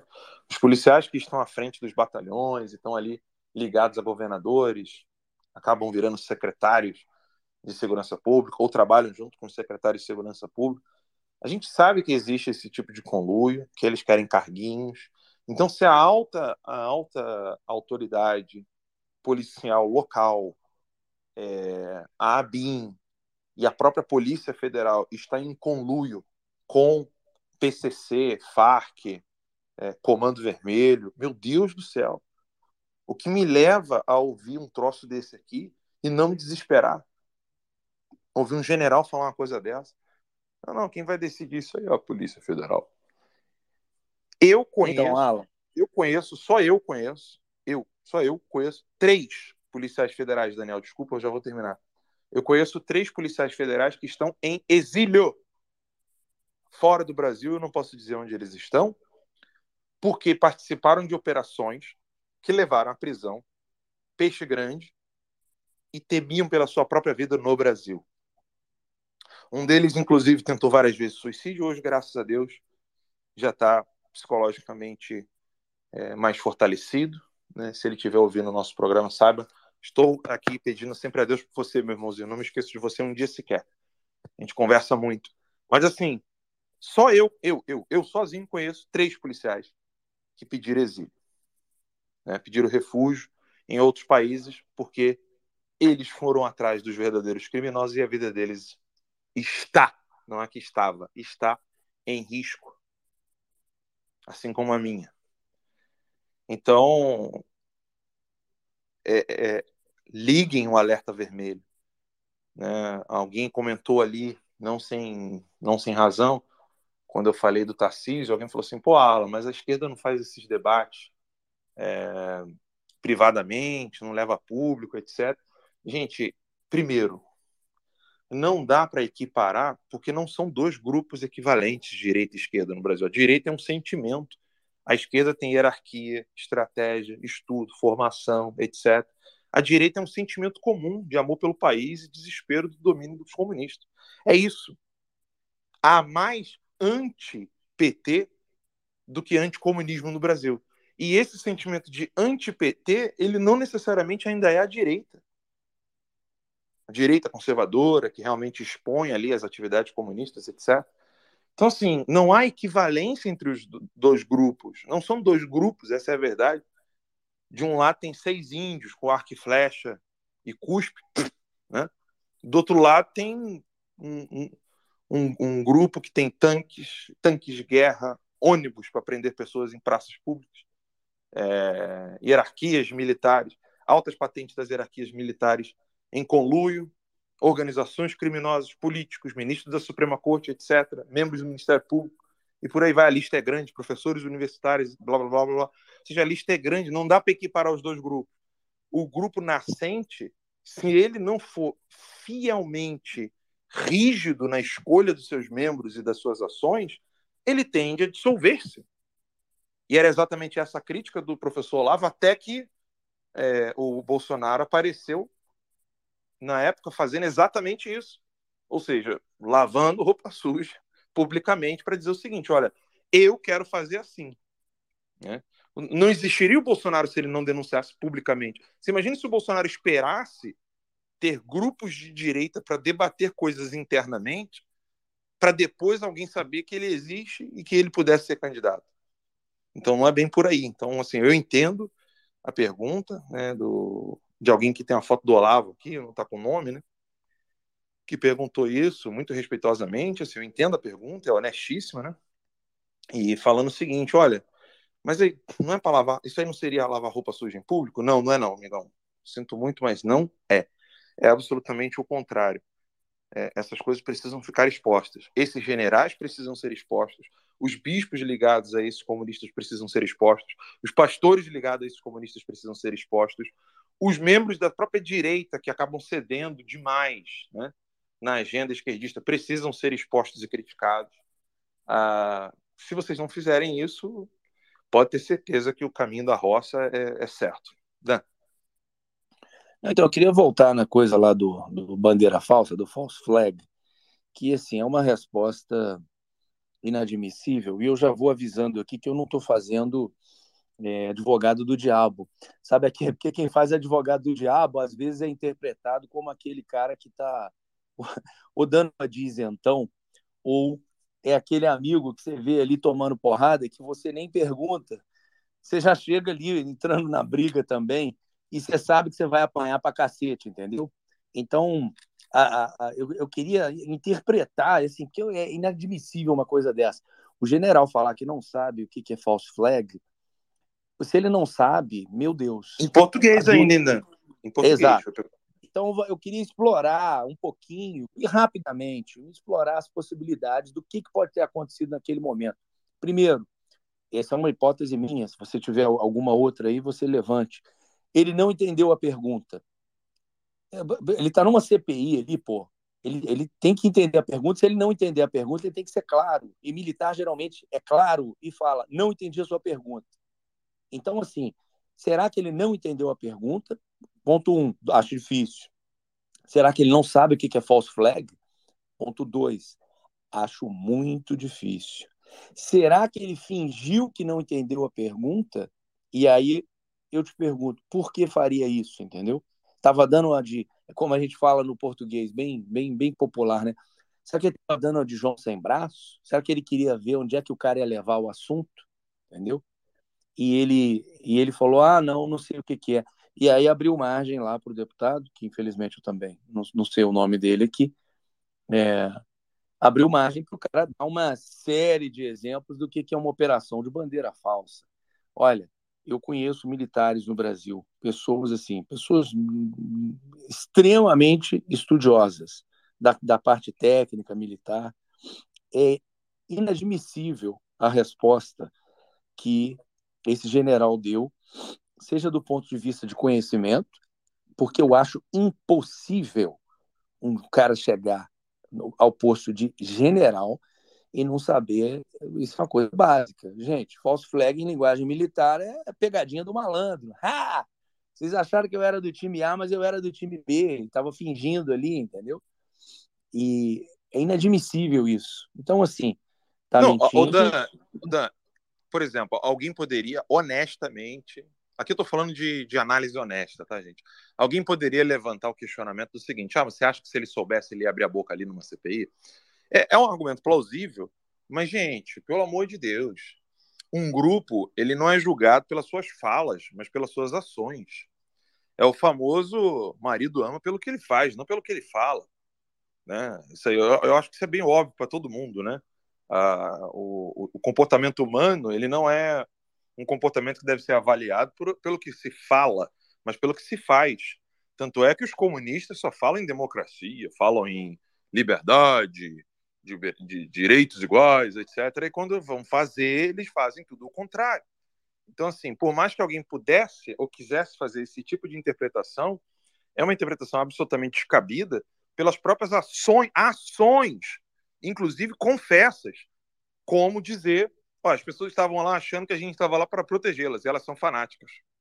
Porra, assim, que, que, que, ele falasse isso, mas pegasse as pessoas, botasse nos ônibus e tirassem e as tirassem dali para que elas não fossem presas ilegalmente, inconstitucionalmente, aí entraria o, o, a interpretação de que, ah, não, ele fala uma coisa faz outra, não tem problema nenhum, ótimo. Eu, eu amo quem fala uma coisa e faz outra para o bem, como é o caso do Trump, quando ele apertou a mão do Xi Jinping no, naquela reunião do G20 na Argentina, e quando ele estava apertando a mão do, do Xi Jinping, ele estava prendendo a responsável pelo, pelo, pela Huawei aqui nos Estados Unidos.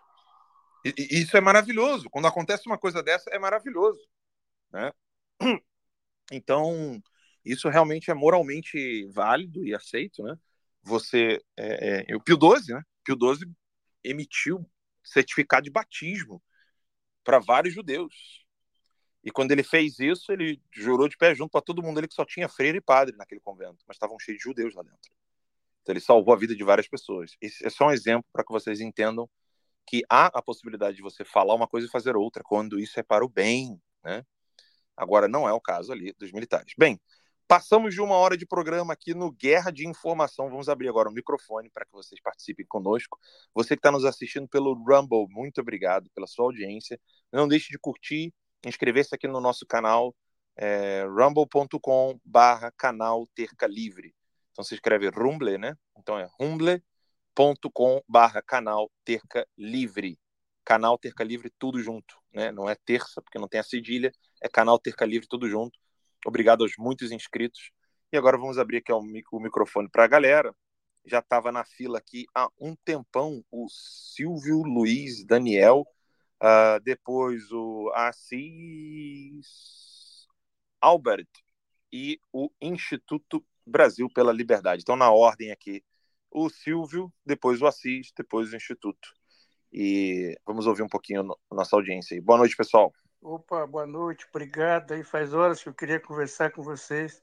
Alguns já me conhecem, mas é, o fato é que eu quero entrar lá para falar com todos aqueles políticos e o Alan diz que ele está três anos lá, longe da família. Eu conheço o Protótipo também, é meu amigo aí.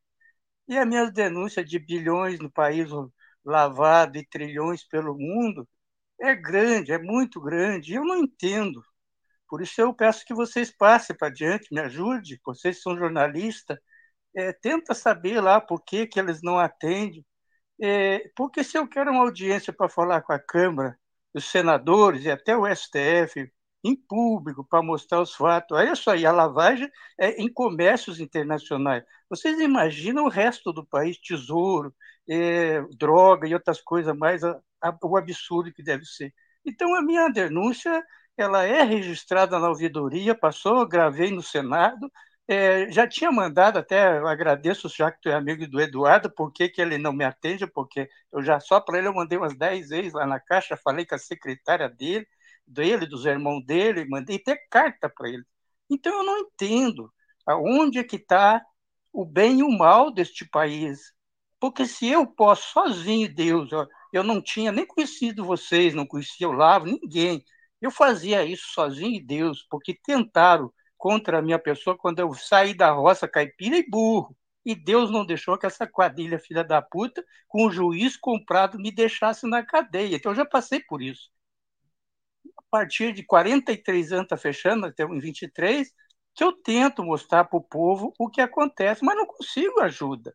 Então fica aqui meu desabafo para você, que é, é aí está aí nos Estados Unidos, até para o FBI eu liguei aqui é, no Brasil para tentar saber por que, que os meus e-mails lá no, no, nos Estados Unidos do FBI não faz nada e a gente acaba também sabendo que tem ladrão para tudo que é lá. É complicado, eu sei que é complicado, mas eu dou minha cara a tapa, eu vou lá na cama, eu não quero fugir, eu não vou fugir.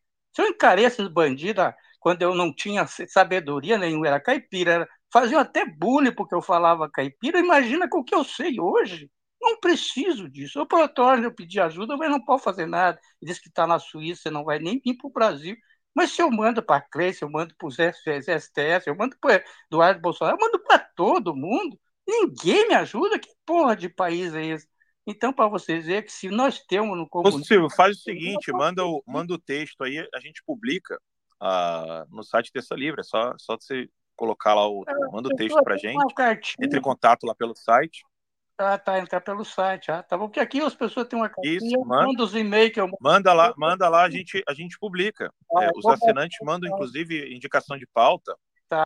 É, os, os assinantes mandam indicação de pauta e a gente publica, porque, assim, realmente, às vezes é difícil para os deputados, isso eu entendo, né? Às vezes é complicado para eles para poder é, responder qualquer e-mail, qualquer mensagem, às vezes uma denúncia que falta documento ou coisa do tipo isso, isso fica difícil para eles. Eu não estou aqui defendendo os deputados, não. Realmente é muito difícil falar com eles.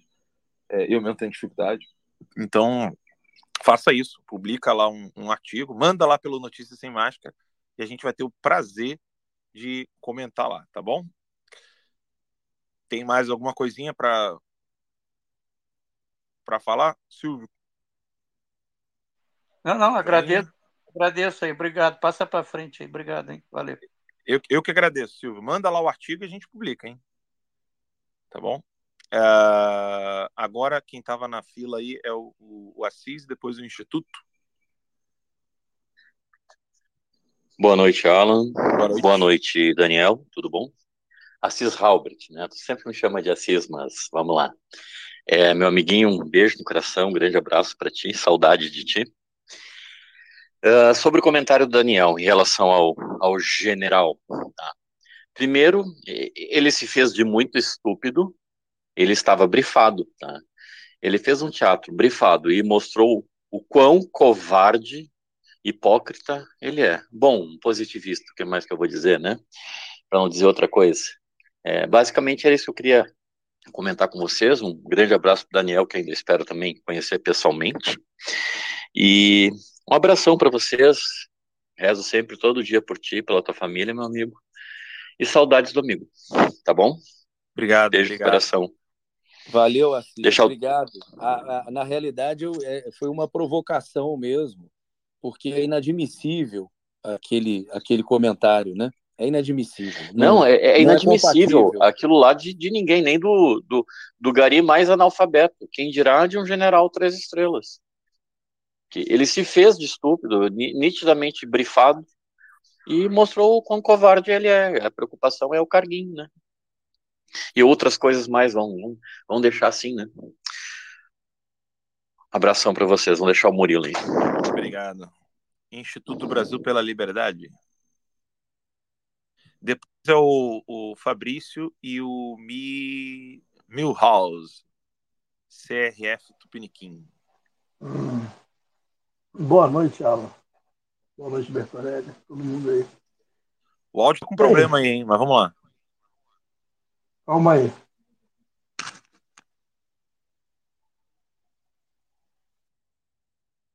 E agora? Tá melhor? Bem melhor, bem melhor. Beleza.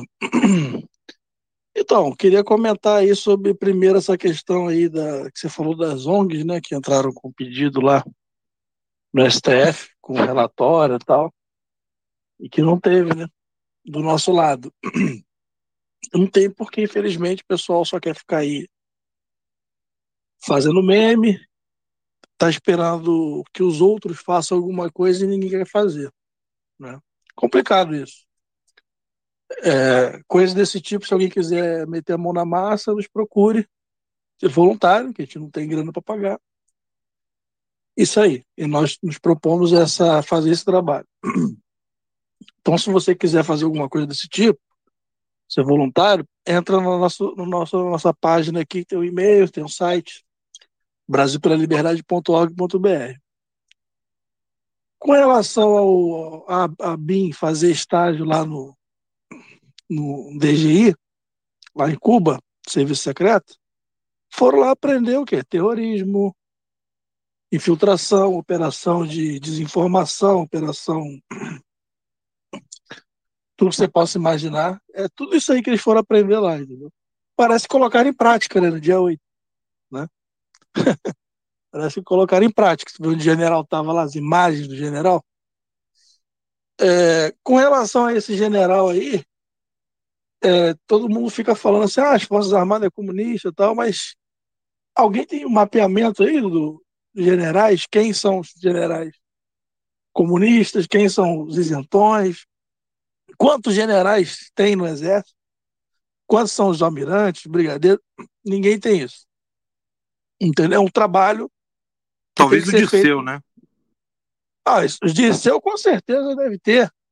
Inclusive na Unicamp tem lá o quartinho de Moraes que, que ele se encarrega disso. Tem um departamento na USP lá que o cara só faz isso. E com dinheiro público.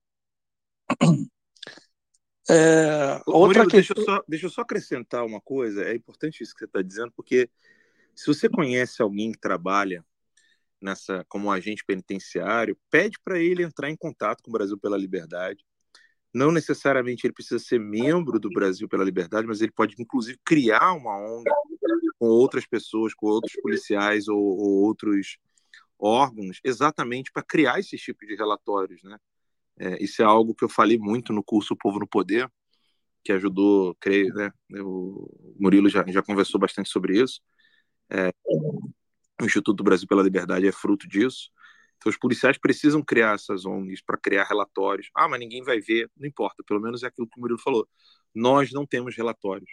Sabe o que é você não ter relatórios que possam corroborar aquilo que, os nossos olhos veem?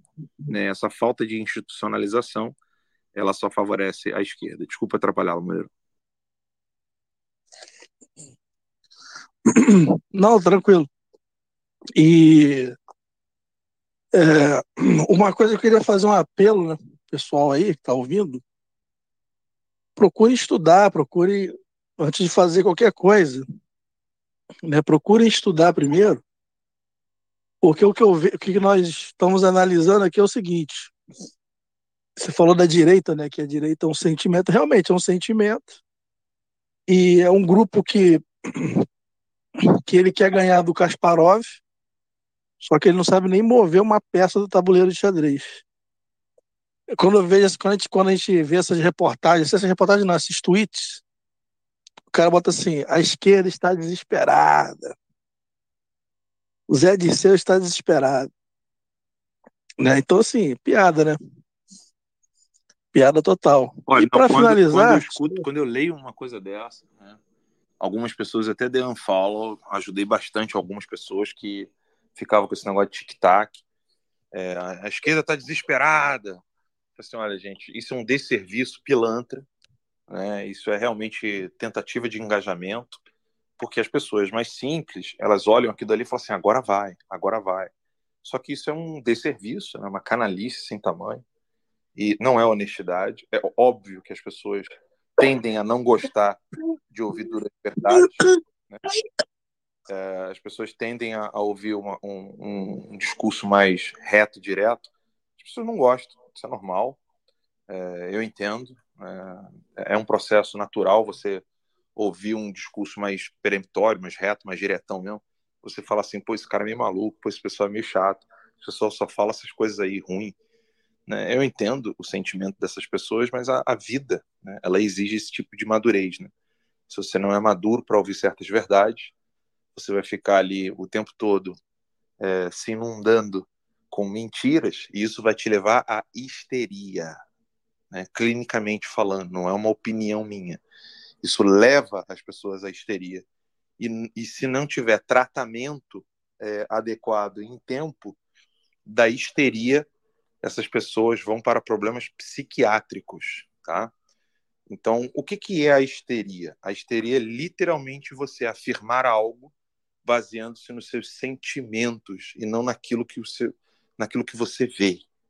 Né? Ou seja, você não, você não fala o dado real concreto, você fala o que você sente. Então, pensamento positivo. As coisas vão melhorar. As coisas já estão melhorando. Não está melhorando, não, amiguinho. O negócio está piorando e você tem que se preparar. Né? E nunca abandonar a compaixão para aqueles que sofrem. Né? Você não precisa fazer publicidade da, das coisas que você faz em, em, em prol das pessoas para ajudá-los, mas é necessário um estender a mão para os outros. Né? Eu falo isso o tempo todo.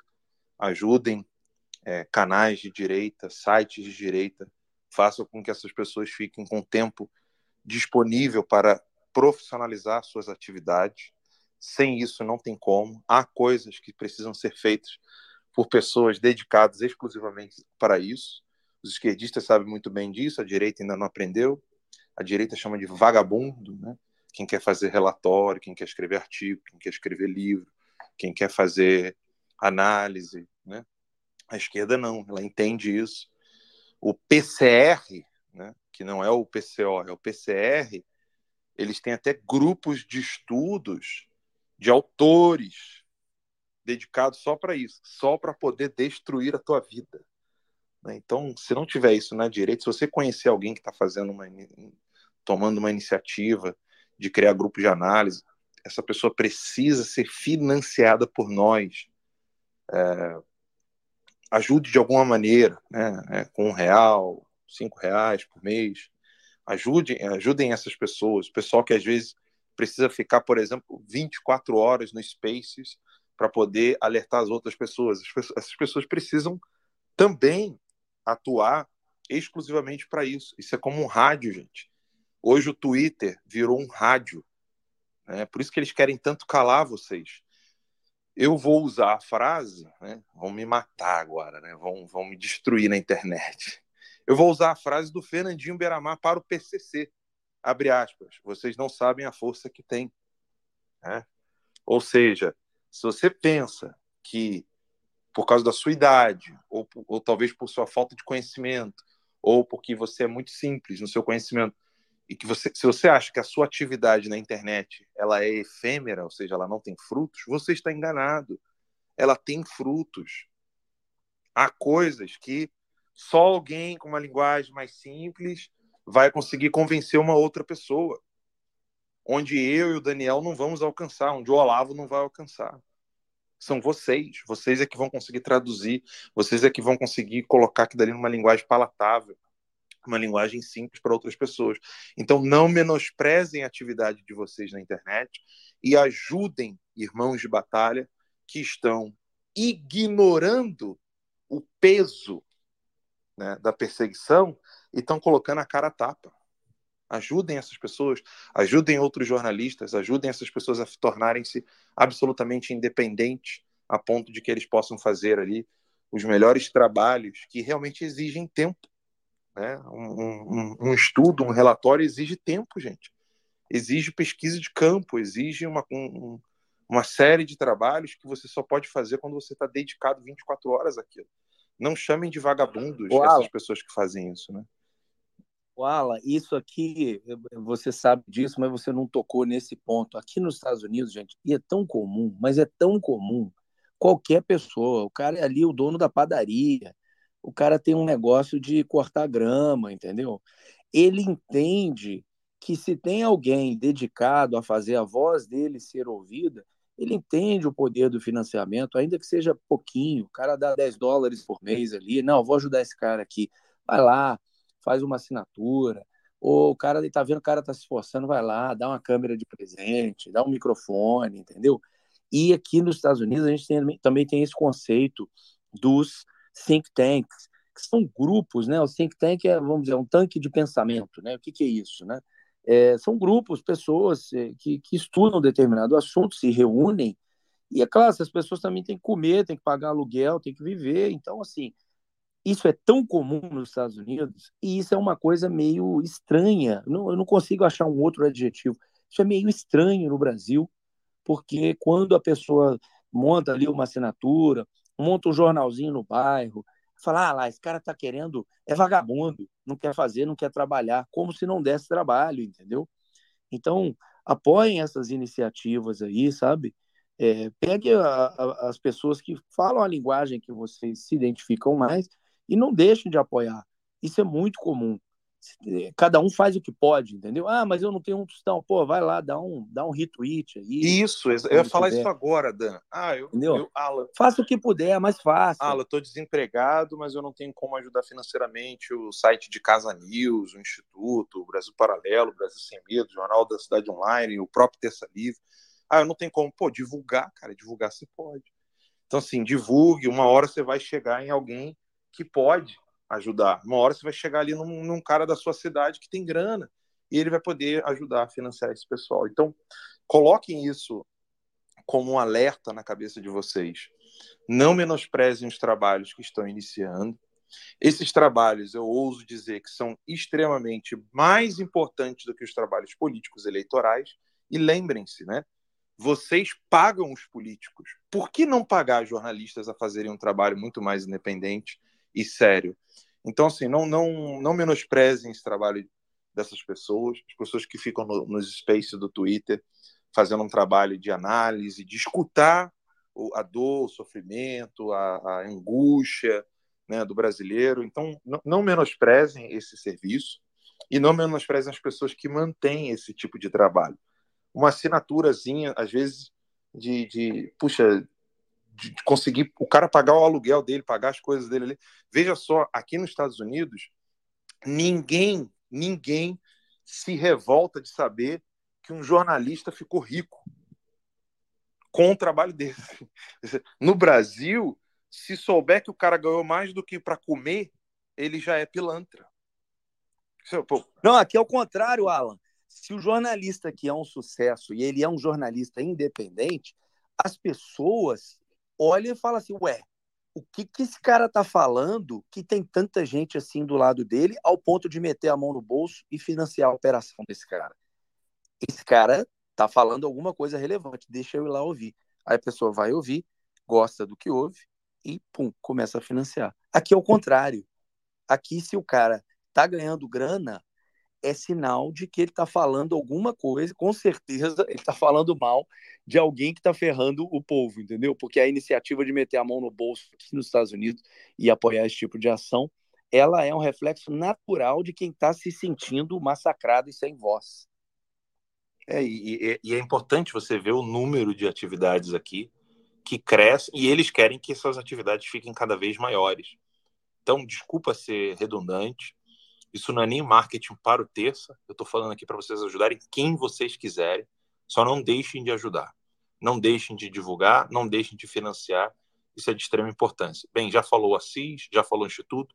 Tem o Tito na fila, mas tem o Milhouse e o Fabrício. Tá, Tito? Então, Milhouse, Fabrício e Tito. Vamos lá. Vamos lá, Milhouse. Oi, oi, boa noite. Estão me ouvindo? Então, sim. Saudações tricolores. Boa noite. boa noite, Alan. Boa noite, Daniel. Saudações rubro-negras. Boa noite. É, duas, duas coisas que é assim, Alan, que na verdade tá me aperta muito o coração, sabe? Eu fico realmente angustiado, sabe? Eu é um dilema que eu vivo entre me manter anestesiado ou se eu realmente devo aceitar essa realidade, né? Porque eu acordei e passei a enxergar tudo que está acontecendo. É, e eu tenho até um tweet que passou aqui no. Acho que foi naquele dia que. É, naquela manobra que eles fizeram na Câmara a respeito da lei da censura. Teve um cara que ele botou assim: é, a real é que quando a lei da censura passar, 60% da população não vai estar tá nem aí, porque eles só querem saber da vida deles. E digo mais: se o painho, né, que ele está debochando do Lula, decidir virar presidente vitalício, abre aspas, em nome da democracia, a maioria vai aprovar só pelo fato de não precisar mais ser obrigado a votar. E é essa parcela da população que vai conseguir dormir tranquilo todas as noites no futuro sombrio dessa republiqueta.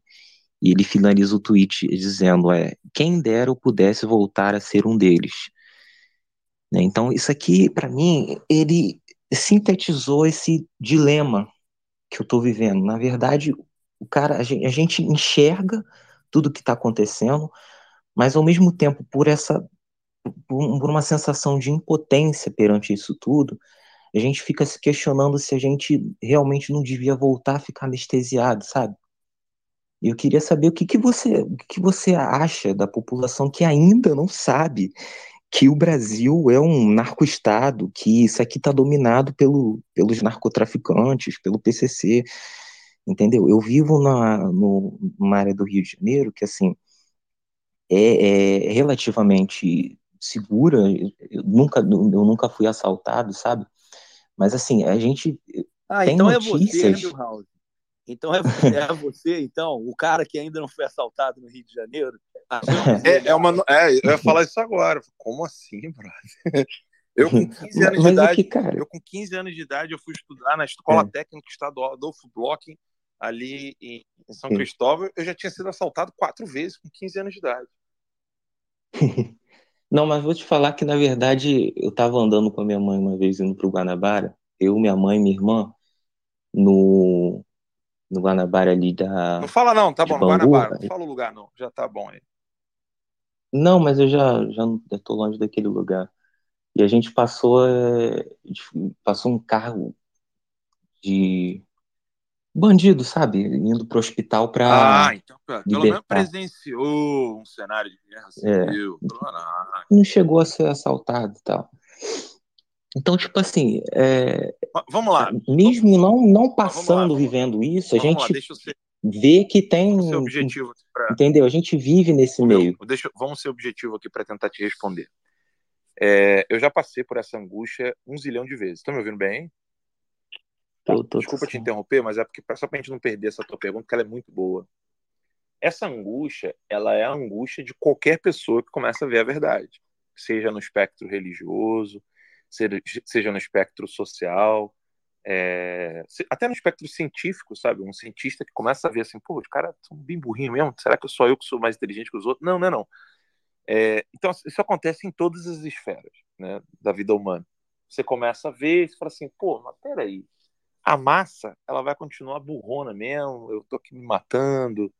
Então, aí vale o momento em que você tem que entender por que você quer que outras pessoas conheçam a verdade.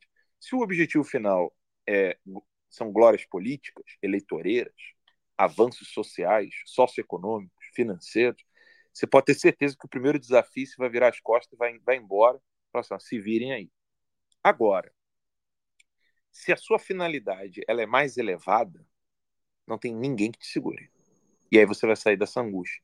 E, como é, e isso é o Jardim das Aflições, né, que o Olavo escreveu. E como é que você sai desse buraco da solidão, etc? Dan, qual foi o conselho que o professor deu para gente dias antes de morrer? Fiquem unidos? Exatamente. Esse conselho, você vê só, o Olavo estudou a vida inteira, a vida inteira, para tentar descobrir as coisas mais cabulosas, e no final da vida ele nos deu um conselho dizendo que era importantíssimo eu quero que você repita, Dan. Foi esse aí. Com as palavras dele. É, exato. Eu estava no hospital, fiquei umas duas horas conversando com o professor. Foi a minha última conversa com ele. E uma das coisas que ele falou é o seguinte: fiquem unidos, não, não, não dispersem. A frase foi essa: não dispersem, fiquem unidos. É, esse, esse é o verdadeiro ninguém larga a mão de ninguém, entendeu? É, tem um estudo, e desculpa interromper agora aí o raciocínio de vocês dois, mas é exatamente isso.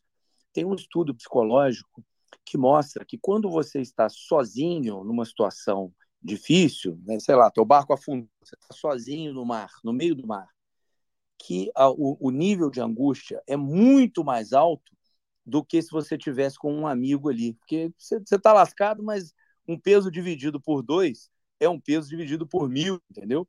Ou você roubar a tua carteira, sei lá, você está na Barra da Tijuca e tu vai ter que caminhar até Copacabana. Para quem não sabe, é uma caminhada mais do que saudável, para não dizer inconveniente, porque tem que pegar viaduto, enfim. É, se você está sozinho, nossa, você está muito lascado. Agora, se você tem um amigo ali para ir batendo papo, a jornada pode demorar um dia inteiro caminhando, mas o nível de angústia é bem menor. E aí eu devolvo a palavra aí para o Alan com essa, essa afirmação do Olavo. Né? Ele não falou, não dispersem, fiquem unidos. Essa é o, foi uma das últimas coisas que o professor me falou. E, e ele, ele deu esse recado pro, pro Daniel, ele falou isso com a gente uma vez, né, Dan, quando ele ainda estava mais fortinho, ali na sala, ele sentou com a gente, no, na sala não, no, na, no escritório dele, né, na biblioteca. Escritório na biblioteca, né? Isso. E ele falou para nós a importância de você lutar com outras pessoas ao seu lado. Você não se sente sozinho, você ganha forças. Nós estamos falando de uma pessoa que precisava ser levada, apoiada para o hospital dias antes de morrer, depois de ter feito todo tipo de benefício que o Brasil nunca vai conseguir pagar de volta. É dessa pessoa que nós estamos tirando esse conselho, de alguém que não e... recebeu nenhuma retribuição, Nenhuma. E ele sabia, e ele sabia, e uma das forças do Olavo era essa, ele sabia que ele não ia ter essa retribuição. A retribuição dele era justamente ele é, ser amigo da verdade. Era, era a força dele vinha daí, entendeu? Ele não esperava nada de ninguém. Ele fazia porque era o caminho da verdade e aquilo ali trazia uma força assim. Eu nunca vi em ninguém. Era uma força que vinha de cima e não vinha do lado. E só para complementar, Milhouse, falou, ah, fico com angústia e tal. Isso me lembrou muito a alegoria da caverna de Platão, né? Quando o cara sai da caverna, e se você não conhece, depois dê uma pesquisada. Quando o cara sai da caverna, os olhos doem demais, porque ele não estava acostumado com a luz do sol, entende? Isso tem também naquele filme Matrix, né? O Neo, ele pergunta, né? Fala, por que os meus olhos estão doendo? Aí o Morfeu vira para ele e fala, porque você nunca os usou antes. Ou seja, agora você está vendo a verdade, você está vendo o mundo de verdade. E dói. É igual quando acende uma luz muito forte no seu rosto, né? Você estava dormindo ali no escuro, mas uma hora a tua vista vai acostumar, a tua pupila vai fechar e você vai se acostumando com aquilo ali. Então essa angústia aí vai passar, vai passar. Siga firme aí e siga firme com a gente. Tamo junto sobretudo se você se ombrar de bons amigos, né? Isso é, isso é de extrema importância. É bíblico, né? É, é. Os bons costumes é realmente você, as boas amizades levam aos bons costumes. Então nunca, nunca, nunca fiquem sozinhos, tá? Se vocês quiserem abrir um Spaces só para choramingar mesmo, fala, gente, está difícil aqui. Sejam verdadeiros, né? Eu não vou citar nomes, mas aqui, por exemplo, na, nessa nessa sala de Space tem uma pessoa que ajuda minha esposa a ir para o hospital a minha filha, né? E eu seria eternamente grata a essa pessoa, né? Que Deus abençoe muito. Mas é, é isso que nos dá força, sabe? A gente poder ajudar um ao outro. Eu não posso levar minha esposa para o hospital, eu não posso ver meus filhos, mas essa pessoa pode levar meus filhos para o hospital com a minha esposa. Então, esse esse estar com os seus irmãos, né, de receber apoio dessas pessoas é de extrema importância é, eu e o Daniel, a gente ficava, não, não, gosto de falar isso, né? mas é bom a gente falar isso. Eu e o Daniel, a gente dormia no carro do estacionamento do, do hospital para oferecer ajuda para a Rô e para o Olavo né, em tudo aquilo que eles precisassem, nem que seja, nem que fosse um, um, um, um biscoitinho Olavo gostava, né? Que a gente pegava escondido das enfermeiras. Então, assim... Pipoquinha útil. É, exatamente. Então, assim, é, a vida é um sopro, gente. É, não deixem de ajudar uns aos outros. É, e esses nossos inimigos, né, esses homens pérfidos, revolucionários, eles não sabem o que é isso. Eles não sabem o que é esse amor verdadeiro de ajudar um ao outro. Então, toda vez que ficar difícil, dá o grito. Junte-se a, a, pessoas boas, fique ali do lado de pessoas boas, recorra a elas. É, quantas vezes vocês estendem a mão até para ajudar financeiramente o Terça Livre? Eu sou eternamente grato, meus filhos serão eternamente gratos a vocês. Então, assim, não, não, vocês não estão sozinhos. Né? Toda vez que vocês precisarem, recorram aos seus amigos mais próximos, tá bom? Eu não quero segurar muito. Obrigado, Milhouse. Na lista está o Fabrício, depois o Tito, tem a Daniela, o Fábio Lins e o professor Getúlio, e aqui a gente para. Só essas pessoas que estão aqui vão, vão falar, tá, gente? Mas vamos lá. Fabrício. Boa noite, Alan. Boa noite, Daniel. Boa noite, todo mundo. É... Vamos lá o, a minha questão é em relação ao Salles e toda a parte política. O, o Salles, já em 2020, é, acho que a, a, maioria que vai recordar, ele, ainda ministro do Meio Ambiente, ele criticou fortemente o Ramos, chamando de Maria Fifi, Maria Fofoca, não sei o que lá, e, e teve aval, ah, vamos dizer, da parte política. E, já, e naquela época aí começou toda aquela, ah, o racha da, da ala política dos bolsonaristas contra os militares. Dito isso, depois do pronunciamento dele de ontem sobre os militares, é, foi realmente agora, eu acho, separado o joio do trigo de conservadores e militares, não mais essa união. Então, queria saber de, é, de vocês o que, vocês acham para onde vai o Bolsonaro, porque o, Bolsonaro, a, a figura do, da pessoa física Jair Messias Bolsonaro é indissociável do, do militarismo fato. Tipo, desde a, desde do, de, da primeira campanha dele para vereador e todas as outras é, sete, acho, sete ou seis é, para deputado federal, ele foi é, um deputado para esse nicho. Então, queria saber como é que fica, mesmo porque naquela época, mesmo ele criticando o ministro, que é um dos melhores amigos pessoais do Bolsonaro, ele continuou como ministro numa boa. Foi um, um entreveiro é, até externo, e, e mostrou força do Salles. Então, queria saber como é que, como é que, tá, como é que ficaria isso para hoje. E vamos lá, pensando aí na, é, mais otimistamente, tipo, se tivermos eleições normais 2024, como é que é, essa parte já, tipo, esse racha é, se configuraria Cara, pelo desculpa, menos... a segunda pergunta nem existe, cara. Acho que não tem eleição normal. É, eu é acho que a primeira é melhor. A primeira, a segunda é não, não tem eleição normal no Brasil. Acabou. É, eu, eu concordo. Eu, eu concordo. A segunda tipo... é só é só se Jesus voltar. A segunda, a, a, segunda, a segunda pergunta, ela, ela tá sob, sob condição da, da volta de Jesus Cristo. Vamos, vamos falar da primeira, que eu acho que ela é bem interessante. É, eu não vejo é, racha entre militares e o pensamento conservador. Até mesmo porque eu tenho muitos amigos almirantes, tá? Uh, tenentes coronéis uh, e, de, e outras pessoas de altas patentes, de outras forças, e que não, não pensam como esses generais esses almirantes babacas. Ou seja, existe uma crosta necrosada no alto comando e existe as Forças Armadas. São duas coisas distintas. Começa por aí. Então, uma coisa é a gente avaliar como é que fica então o movimento conservador brasileiro e uh, o, os militares que estão abaixo dessa crosta necrosada é, de pensamento positivista que não tem zero conhecimento sobre comunismo. Isso, isso é uma coisa. O, o, o pensamento da crosta é, já é distinto. Eu acho que isso aí está bem claro. Tanto é que nenhum crítico desses, desses generais babacas tem em mente algum tipo de, de negação do, do papel das Forças Armadas no Brasil uh, ou algum tipo de pensamento do, do tipo, vamos lá, é, ou você apoia as Forças Armadas ou você é conservador. Não, não existe isso. Eu acho que o que está se consolidando é que pessoas como Paulo, Paulo Chagas, é, pessoas que, que receberam seus carguinhos nos períodos do PT e foram é, incensados pela esquerda ou, ou, ou, pelas, ou, ou, se tornaram uma, um tipo de direita permitida, esses aí tendem a perder força cada vez mais e serão desmascarados e devem, né? Eu acho que essa deveria ser a direção, não, não do Bolsonaro, mas da direita como um todo. Entender que uma coisa é, são as Forças Armadas, ou seja, uma instituição hierarquizada que está fazendo um trabalho sensacional nas escolas, em várias escolas mil, militares do Brasil, escolas militarizadas, etc, etc. Outra coisa são aqueles que estão no topo, recebendo carguinhos em troca de favorecimento político que eles já prestaram ou irão prestar.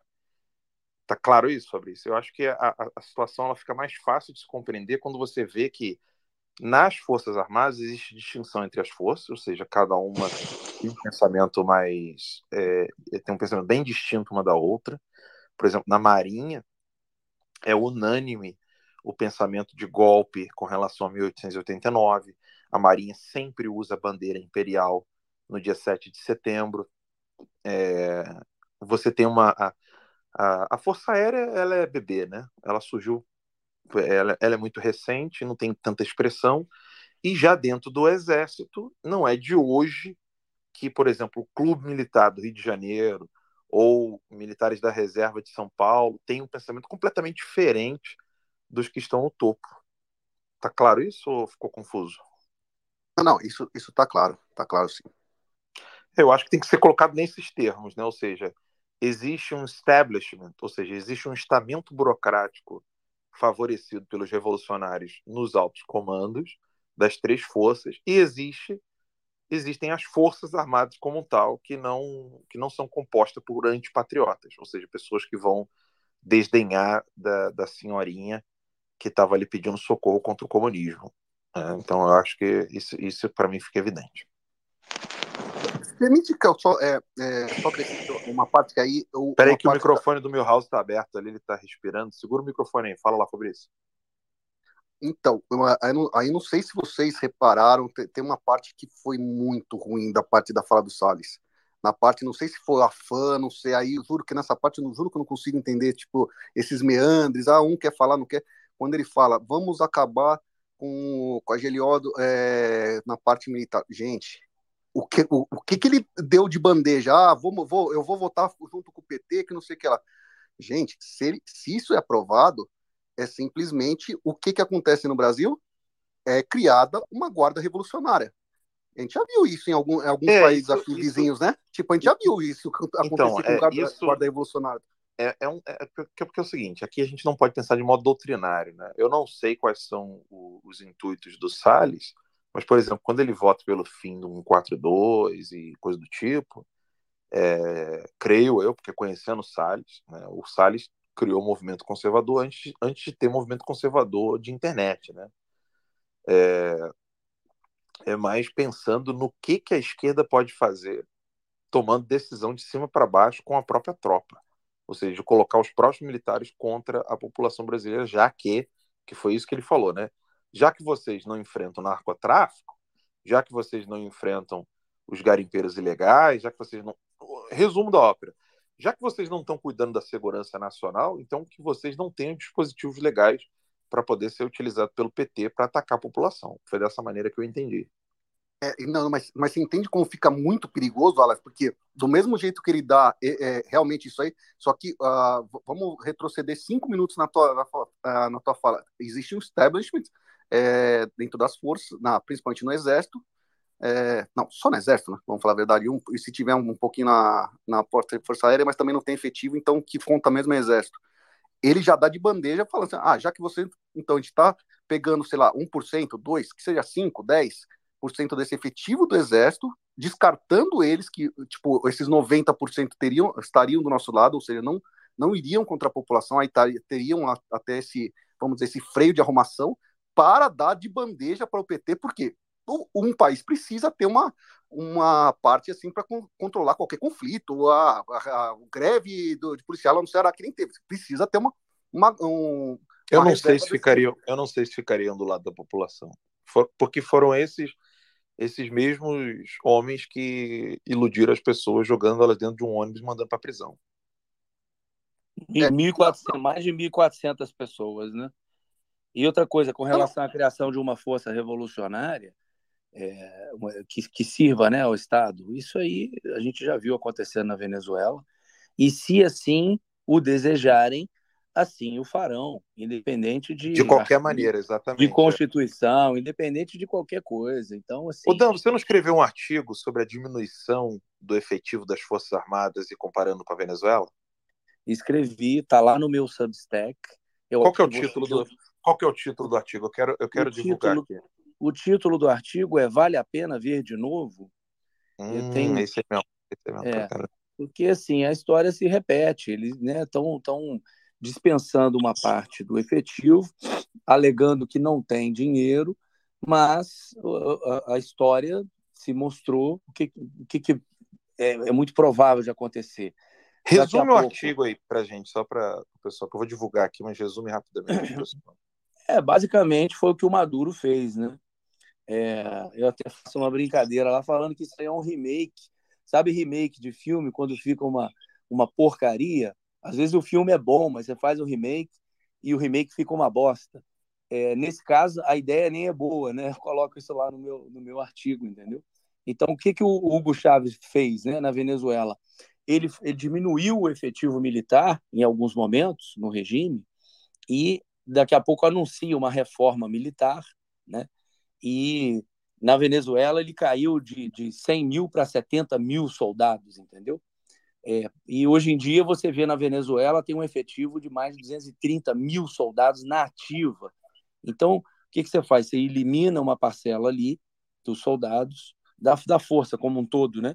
Você elimina é, pessoas que não, não, não estão alinhadas, ou só para abater mesmo nos números, e com o tempo você vem arregimentando e fortalecendo é, as forças aí, só com gente leal e fiel ao sistema. Até porque, quando chega num ponto de desespero, a economia vai mal, vai tudo mal, o país está uma porcaria, e alguém te estende uma mão com um salário e uma pistola na cintura, ou seja, você passa a ser parte do establishment, né?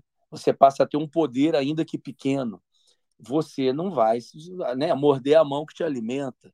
Então, isso é uma estratégia mais velha que andar para frente. Por isso que o nome do artigo é Vale a pena ver de novo, entendeu? Esse filme aí eu já vi e não vale a pena ver de novo, na minha opinião. Só para ficar claro, Fabrício, o, o que o que está nesse artigo aí, ele diz muito em relação ao que pode acontecer no Brasil, ou seja, um almirante disse que vai precisar enxugar as Forças Armadas, vai ter que demitir um monte de gente. E aí, imediatamente, o Daniel é, trouxe o conhecimento dele com relação ao que aconteceu na Venezuela e mostrou que, opa, isso aconteceu com o Chávez. O que, que ele fez? Você diminui o efetivo das Forças Armadas, aí ele vai ficar pequenininho. Aí, à medida que ele ficou pequenininho, você começa a oferecer promoções. E aí, quando você oferece as promoções e só ficam seus amigos lá no topo, ou seja, aumentou o establishment é, revolucionário dentro das Forças Armadas, agora nós vamos colocar mais gente dentro das Forças Armadas, porque agora todo o, o, o comando vai ficar na mão dos revolucionários. Então, não sei, é que eu não sou advogado do Salles e nem, nem sou porta-voz dele, mas pelo que eu o, conheço e já o conheço há um bom tempo, é, você percebe que essa é a preocupação de muitos hoje. Seu ponto é muito importante, ele, eu acho que ele tem que sim ser debatido, eu entendi bem o seu questionamento, né? mas o que se demonstra até agora é que as Forças Armadas estão sendo completamente utilizadas para uma, um fortalecimento do processo revolucionário.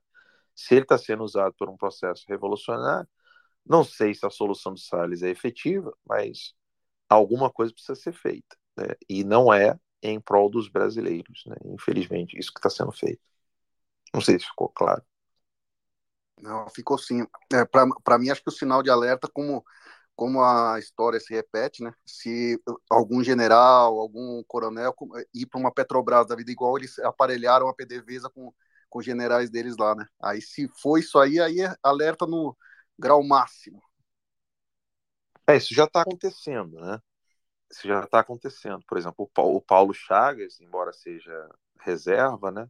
Ele foi trabalhar na Odebrecht, não sei se você lembra disso.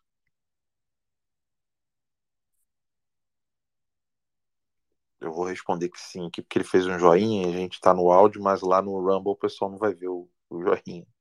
Foi mal, foi mal. Nada, tranquilo. Foi um sim, foi um sim. Quem está no próximo na fila aí, que eu não lembro, se é o Tito, o Fábio Lins ou a Daniela, ou o professor, Lembro se é o professor Getúlio, Tito, Fábio Lins, Fábio Lins. A Daniela já tava com a mãozinha levantada quando eu cheguei. Então, Daniela, Daniela ladies, first. ladies first. Pode tirar o microfone no mudo. Boa noite, gente. Estou emocionada aqui, Alan. Poxa, sou sua fã. Admiro muito o seu trabalho. Estou muito impactada, assim. Te acho muito corajoso, né? Um homem muito corajoso. Te agradeço bastante aí pelos teus serviços prestados ao país. Sou aluna do professor Olavo de Carvalho, sou colega próxima aí do, do Rafael, né? O Rafael Cavalcante, aí ele é amigo meu, nós nos conhecemos aqui. É... Tô bem emocionada, porque eu admiro muito o seu trabalho, sabe? E sério, tô emocionada mesmo, sabe? Muito obrigada mesmo pela sua prestação de serviço, por tudo que você tem fa anda fazendo assim pelo nosso país. De verdade, agradeço muito e aprecio bastante.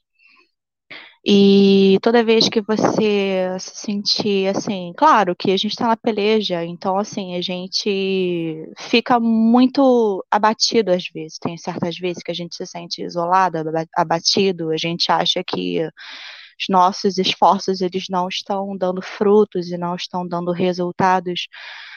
Mas a minha palavra para você essa noite é fique tranquilo, entende? Porque nossa recompensa, o nosso galardão a gente não vai receber aqui nessa terra, né? Nós vamos receber o nosso prêmio, né? Nosso galardão lá no céu, nossa coroa de ouro, né? Então, fiquem tranquilos, porque mesmo que aqui os olhos humanos, assim, mesmo que nós não enxerguemos assim os resultados dos nossos esforços aqui, tem um anjo lá no céu, assim, anotando tudo que nós estamos fazendo. No dia do julgamento, nós vamos prestar conta do que todos estamos fazendo e vamos receber o nosso, nosso galardão, vamos receber a nossa coroa de ouro. E a gente está combatendo o bom combate, né? Que nem o apóstolo Paulo ele disse, né? No final da vida, quando ele foi quando ele foi sentenciado à morte, ele disse: Olha, eu combati o bom combate, né? Guardei a minha fé, Agora só resta receber a minha coroa, né? Que o meu Senhor lá no céu, ele vai me guardar. Então, é, essa é a mensagem que eu tenho para todos que estão aqui. Não desistem do Brasil. Não desistem do bem, não desistem do próximo, né? Porque o professor Olavo, ele dizia, né, que o Santo Agostinho, ele fazia aquela referência, né, tipo, que a base de toda a sociedade é o amor ao próximo, né? Então, que nós jamais possamos esquecer dessa questão do amor ao próximo, do bem. E, lá em Provérbios, né, no livro dos Provérbios está escrito, né, que o sucesso, o triunfo do ímpio, ele é passageiro, né? Quando a gente vê esses ímpios aí, os maus assim triunfando, é, o rei Salomão ele disse, né, que o sucesso, o triunfo do ímpio é como uma erva, é como uma erva daninha que cresce né, na manhã, mas logo à tarde ela já é cortada e lançada ao vento. Então, sim, claro, muitas vezes os ímpios e os maus, eles aparentam estar triunfando assim, mas é só por pouco tempo. Porque quem se guarda, quem lê as escrituras sagradas, é, sabe muito bem do que vai acontecer, tá? Existem profecias que, que vão acontecer, sabe? As coisas que estão acontecendo são proféticas. E mesmo que a gente está lutando, mesmo que a gente está combatendo aqui, as coisas precisam acontecer, as profecias precisam ser cumpridas. E as coisas vão acontecer, tá? O, governo, o apocalipse vai acontecer, a revelação vai acontecer. Tá surgindo aí uma coisa muito maior, entende? A gente está conversando aqui sobre coisas rasas ainda entende? O, a situação maior é que a grande verdade é que está surgindo sim um governo, entendeu? E não está escondido isso, é só você ler no livro de Apocalipse, é o governo único, da questão global, entende? Essa situação toda, isso está sendo desenhado, isso vai acontecer, é profético, né? Isso foi determinado pelo próprio Deus para poder né, testar a fé e testar os corações de todos aqui na Terra, então vai acontecer. Eu acho que nós só precisamos nos preocupar com a salvação das nossas almas, entende? Todos que estão aqui me ouvindo deveriam parar um pouquinho é, e prestar atenção, sabe? A gente fala sobre política, as coisas terrenas, mas enquanto a nossa alma, né? Enquanto a nossa alma, enquanto a nossa salvação, enquanto a salvação da nossa alma, o professor Olavo, ele falava muito da questão da alma, da salvação da alma. Olha, examine a si mesmo, entendeu? Preste atenção em si, se preocupe em si, sabe? Preocupa com a sua família, entendeu? Temos que, que nos preocuparmos com o Brasil? Temos. Temos que nos preocuparmos com o mundo? Temos que nos preocupar, mas, poxa, a salvação, gente. O professor Olavo falava, a única coisa que eu quero, sabe, é a salvação, entendeu? Da minha alma, que Deus perdoe os nossos pecados, entendeu? Ele até brincava, né? Que ele chegaria lá na lá no paraíso, lá São Pedro diria para ele, ó, entra aí de fininho, né? Aproveita que ninguém tá vendo e entra logo. Então essa é a nossa maior preocupação, entendeu? Ou deveria ser a nossa maior preocupação, é o reino dos céus, né? Buscar primeiro o reino dos céus e as demais coisas serão acrescentadas. Porém, nós estamos aqui, a gente está aqui, nós estamos lutando, pelejando, a gente está numa peleja, num combate, numa guerra, a gente já nasceu já no cenário de guerra, Estamos em guerra política, guerra cultural, guerra espiritual. Todo tipo de guerra, todo tipo de trincheira. Não, pode, não pode desanimar mesmo. Oi? Mas não podemos desanimar mesmo, de jeito nenhum. É isso aí. Alan, eu não tô. Amém. Aham, nós, não, somos, nós somos indesanimíveis. É, deixa eu só concluir para não estender muito. Cara, eu nem acredito que eu tô falando com você, ela, sou sua fã, meu Deus. Te admiro muito, cara. Eu nem acredito Obrigado, que, tô... que, você tá me ouvindo, que você tá me respondendo. Não acredito, parece que eu tô sonhando. Tamo e... junto aí. então, eu tenho algumas perguntas. Na verdade, eu tenho um bilhão de perguntas para poder então, te fazer. Então, não, mas segura aí, segura a perguntinha, porque eu, a gente, é porque senão eu não, eu não consigo nem mais dar boa noite para meus filhos. Já estão todo mundo já indo dormir. Eu vou só. Eu, eu, eu, tenho que cumprir aqui ainda. Falta o Tito, falta o professor Getúlio e o Fábio Lins. Aí a pergunta vai ficar para segunda-feira, pode ser? Ah, ah. Por mim não tem problema nenhum. É que, não, é que, é que meu tempo, meu tempo tá corrido aqui. Eu tenho que, eu tenho que Sim, deixa eu só falar o seguinte. Não, beleza. A questão da, só para poder concluir, a questão da formação intelectual, né? A formação da classe intelectual. O professor ele deu dois deveres de casa para a gente poder fazer. A formação da classe intelectual e a elevação da moralidade brasileira. Eu acho que esse deve ser o nosso debate, esse deve ser o nosso diálogo central e principal. Como elevar? A minha pergunta para você é: como a primeira pergunta, são duas, na verdade. A primeira pergunta é: como formar a classe intelectual aqui no Brasil, a curto, médio e a longo prazo, tá? E a minha segunda pergunta é: como, né, finalmente, né, elevar o nível da moralidade, os padrões morais e a moral aqui no Brasil ao curto, médio e longo prazo? Obrigada. Nada que isso. Quem melhor responder isso foi o Olavo, né? Então, eu não vou responder, vou repetir o Olavo, né? É, quando ele falava de elevar a questão moral, ele fazia questão de dizer que não era uma elevação de moralismos, ou seja, não é uma, uma melhoria de, de policiamento do comportamento alheio, né? mas é uma questão de hierarquia de valores mesmo, né? que é exatamente aquilo que a gente está falando, de não deixar que um, uma pessoa passe sofrendo diante, diante dos seus olhos, você possa realmente ajudar aos outros, uh, e não confundir isso com moralismos, sobretudo tendências moralistas religiosas, que está muito presente entre católicos e evangélicos, né? É, em outras religiões também, mas assim é, é forte esse cunho é, moralista, que os Estados Unidos é pesado até. Então não é uma questão de fulano fuma, fulano usa saia comprida, fulano usa, mulher usa calça, o outro não sei o quê, né? o outro toca uma punheta, o outro tá casando com a mulher dos outros, não sei o quê. Não, não é nada disso são realmente coisas mais profundas, né? Tem até um texto do Olavo sobre isso, né? Quando ele fala da, da crítica, né? Da, da, de falas de alguns generais, onde o Olavo falava realmente como que se perdem é, a noção de senso de proporção ao falar que querem manter uh, o status quo da situação brasileira e ao mesmo tempo achar que aquilo dali é um sentimento de amor pela nação, enfim.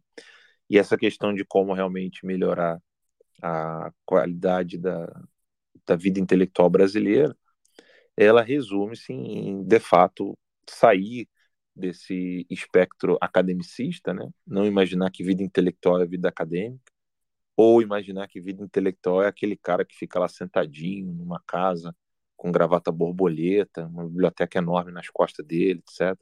Não é nada disso, né? Mas é ter uma consciência de, de preocupação com um dado real concreto que fere a, a vida das pessoas. Né? Resumidamente é isso, mas quem quiser realmente resposta a essa pergunta que você fez, tem que assistir ao COF.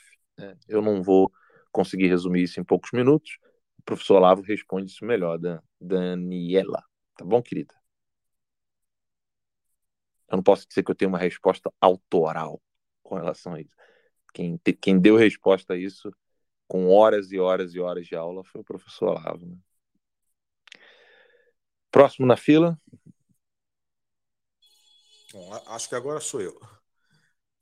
É, então, primeiramente, boa noite ao Alan e a todo mundo.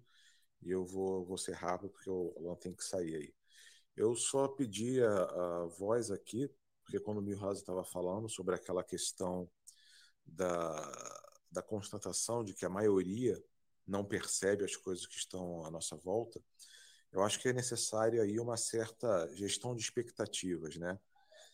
Nunca a maioria vai vai estar ao lado da coisa da coisa correta. A massa nunca vai estar. E com isso não estou querendo dizer que nós somos uma espécie de elite de iluminados e a massa é um bando de estúpidos. A questão é, de forma geral, todos nós somos massa em relação a algum assunto, né? Se alguém é, precisar tomar alguma decisão fundamentada em conceitos avançados de matemática, eu sou massa.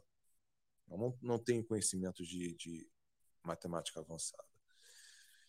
E a questão é que muitos de nós né, seja no setor político, seja no setor religioso, seja no setor filosófico, né, ou numa conjunção dos três, é, é, a gente presta atenção mais nesses assuntos e por isso nós estamos entendendo mais.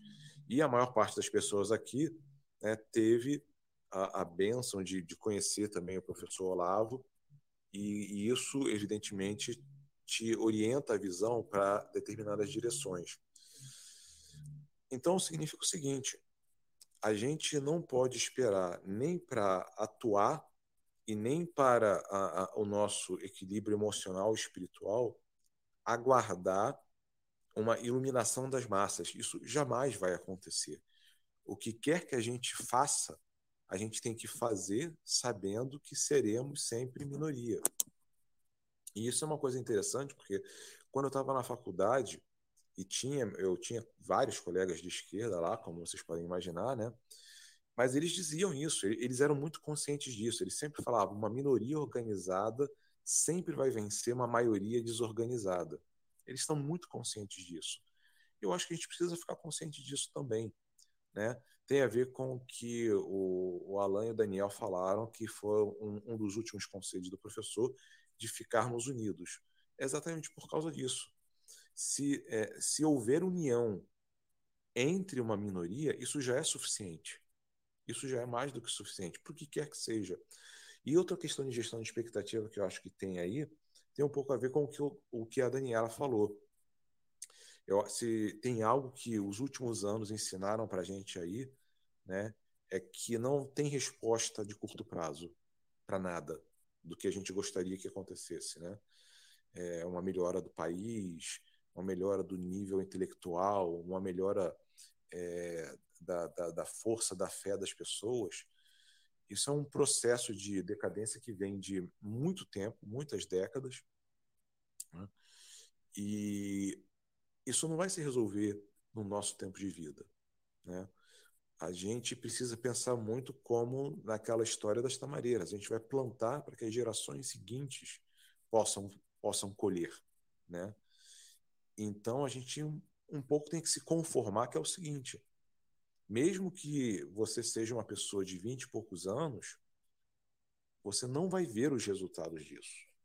E a gente tem que se conformar com isso, não no sentido de se conformar com a situação, mas de entender que os tempos possuem o seu próprio ritmo.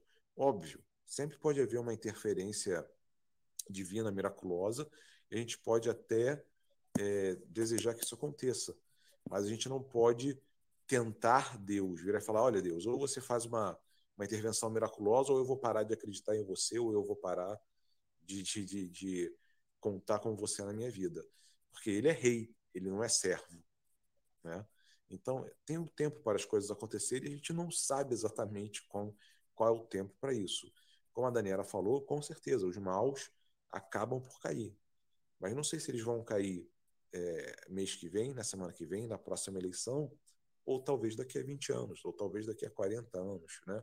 A União Soviética durou 70 anos. Quantas gerações se passaram de pessoas que não viram a União Soviética cair, estavam lá dentro sofrendo, né? Então a gente não sabe quando isso vai acontecer. E isso tem muito a ver, eu acho, e aí sim tem um resgate é, do que eu considero que é uma das vocações do, espirituais do Brasil, que é aceitar a nossa cruz. O país ele nasce sob o nome da cruz, e isso é simbólico, né? E uma das coisas que eu vejo que o brasileiro, hoje em dia, e de brasileiro eu digo, eu também, né? A gente tem muita dificuldade em aceitar é a nossa cruz, né? O que, que é essa, esse apego ao carnaval e à festa, senão uma fuga desesperada da cruz, né?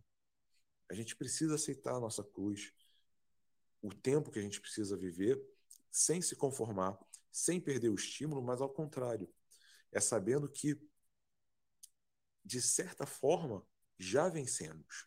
É aquilo que Cristo falou: eu já venci o mundo, o mundo já está vencido. Né? Então, a, a gente não precisa esperar a maioria concordar, a gente não precisa esperar a maioria entender ou a maioria compreender, a gente não precisa esperar os maus perderem para a gente poder ficar feliz. Tudo isso pode começar agora, precisa começar agora. O reino de Deus não é algo que vai vir. Ele, de certa forma, ele vai vir, mas ele já está aqui também. E a gente tem que começar a vivê-lo desde já. E com isso, aí sim, a gente vai começar a ver uh, o nível moral se elevar, o nível intelectual se elevar, porque a gente vai estar mirando no alvo certo. Né? Porque não adianta nada também a pessoa estudar né, e vai se tornar um monstro erudito. A gente não quer isso. Né? A gente precisa é, recuperar essa visão de longo prazo, essa, como dizia o Olavo também, né, é urgente ter paciência. Eu acho que faltou essa paciência urgente nos últimos anos e de todos nós, todos nós, cada um na sua posição, cada um naquilo que podia fazer. A gente precipitou aquele negócio de não precipite, não retroceda, né? A gente precipitou algumas coisas. Né? E temos que reconhecer que nós fizemos isso. E é passado o tempo de precipitação. Essa lição tem que ser aprendida. Então, para o Milhouse e para os outros aí, não, não vamos esperar as massas se iluminar. As massas nunca vão, vão entender. Tá? E, e um grupo pequeno né, é, é mais do que suficiente para, caso Deus queira usá-lo para isso, fazer as mudanças que são necessárias. E é isso. Sensacional, Fábio. Sensacional, olha, Fábio olha. Eu acho que tem, tem, tem que fazer um corte dessa fala e divulgar em todos os grupos. Né? Eu, aqui é o Alan dos Santos falando, né? Caso alguém faça o corte. Quem disse isso foi o Fábio Lins, arroba dele no Twitter. Fábio L. Leite BR. Fábio L. Leite BR. Sigam-no, né? Foi sensacional o comentário dele, assim, não tem nem que acrescentar, só pedir para vocês fazerem um corte disso e divulgar aos montes. Obrigado, Fábio. O próximo aí, quem quer? É? é o Tito, professor Getúlio.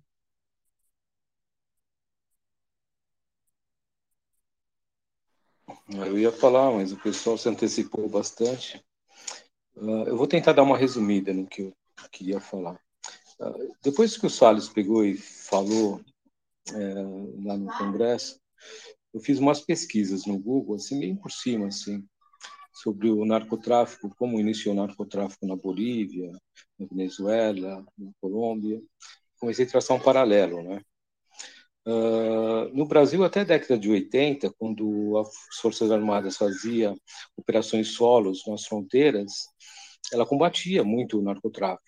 Depois da década de 80 para frente, começou a ter operações com a Polícia Federal. E de 2010 para frente, acabou as operações.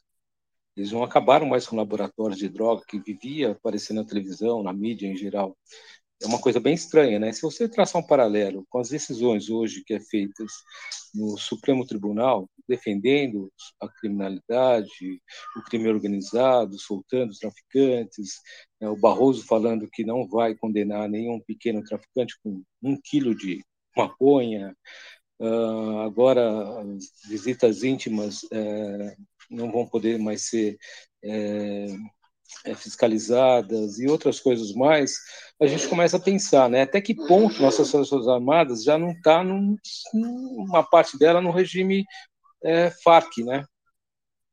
Porque está muito estranho tudo que vem acontecendo no Brasil, né?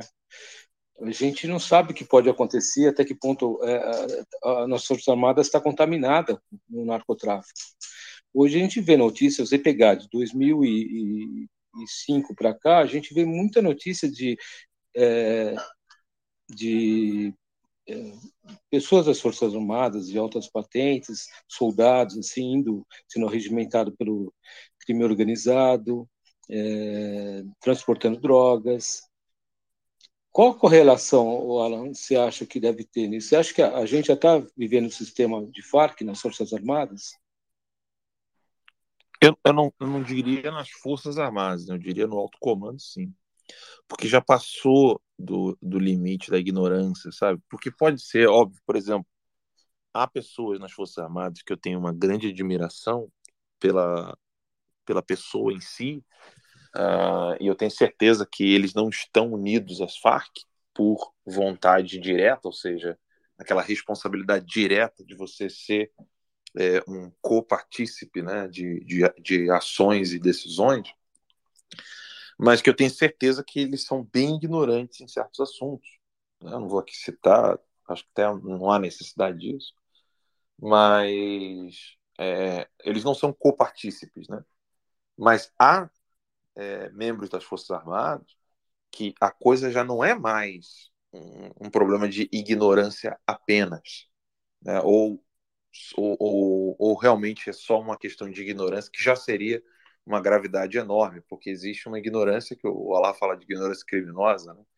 que é aquela ignorância culpável, né? É, segundo os tratados de, de teologia, cética e mística, ou tratados de moral mais elevados, eles tratam essa como tem a ignorância culposa, a ignorância culpável e a ignorância é, que, na qual você não pode ser culpabilizado.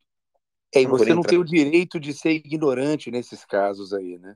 Exatamente. Tem, tem a, a, a, cargos que você assume que você não tem o direito de não ir atrás de, de, de se munir de conhecimento para que você tome as melhores decisões possíveis. Né?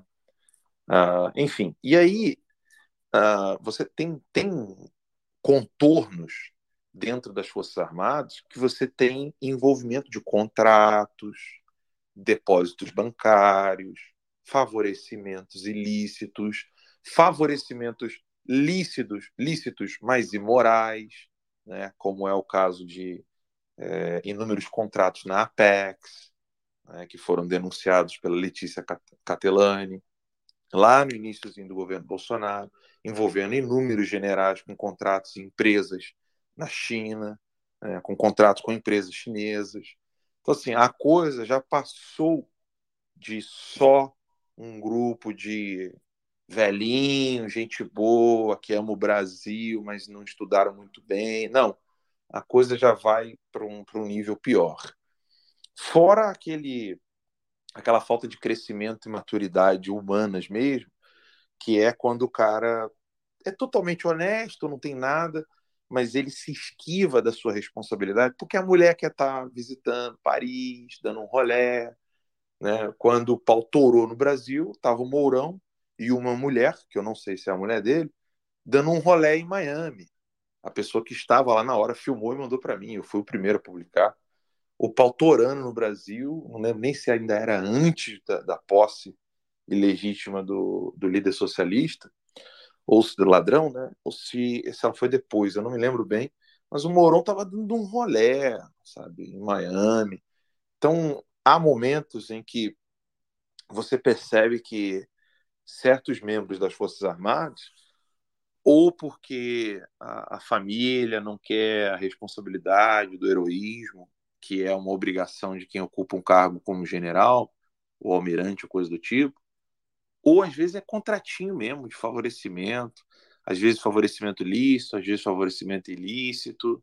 É sempre assim, cara. O cara tá ali, é, ele vai ter algum tipo de favorecimento e aquilo dali acaba é, corrompendo a moral da pessoa. E é um caminho sem volta, né, Tito?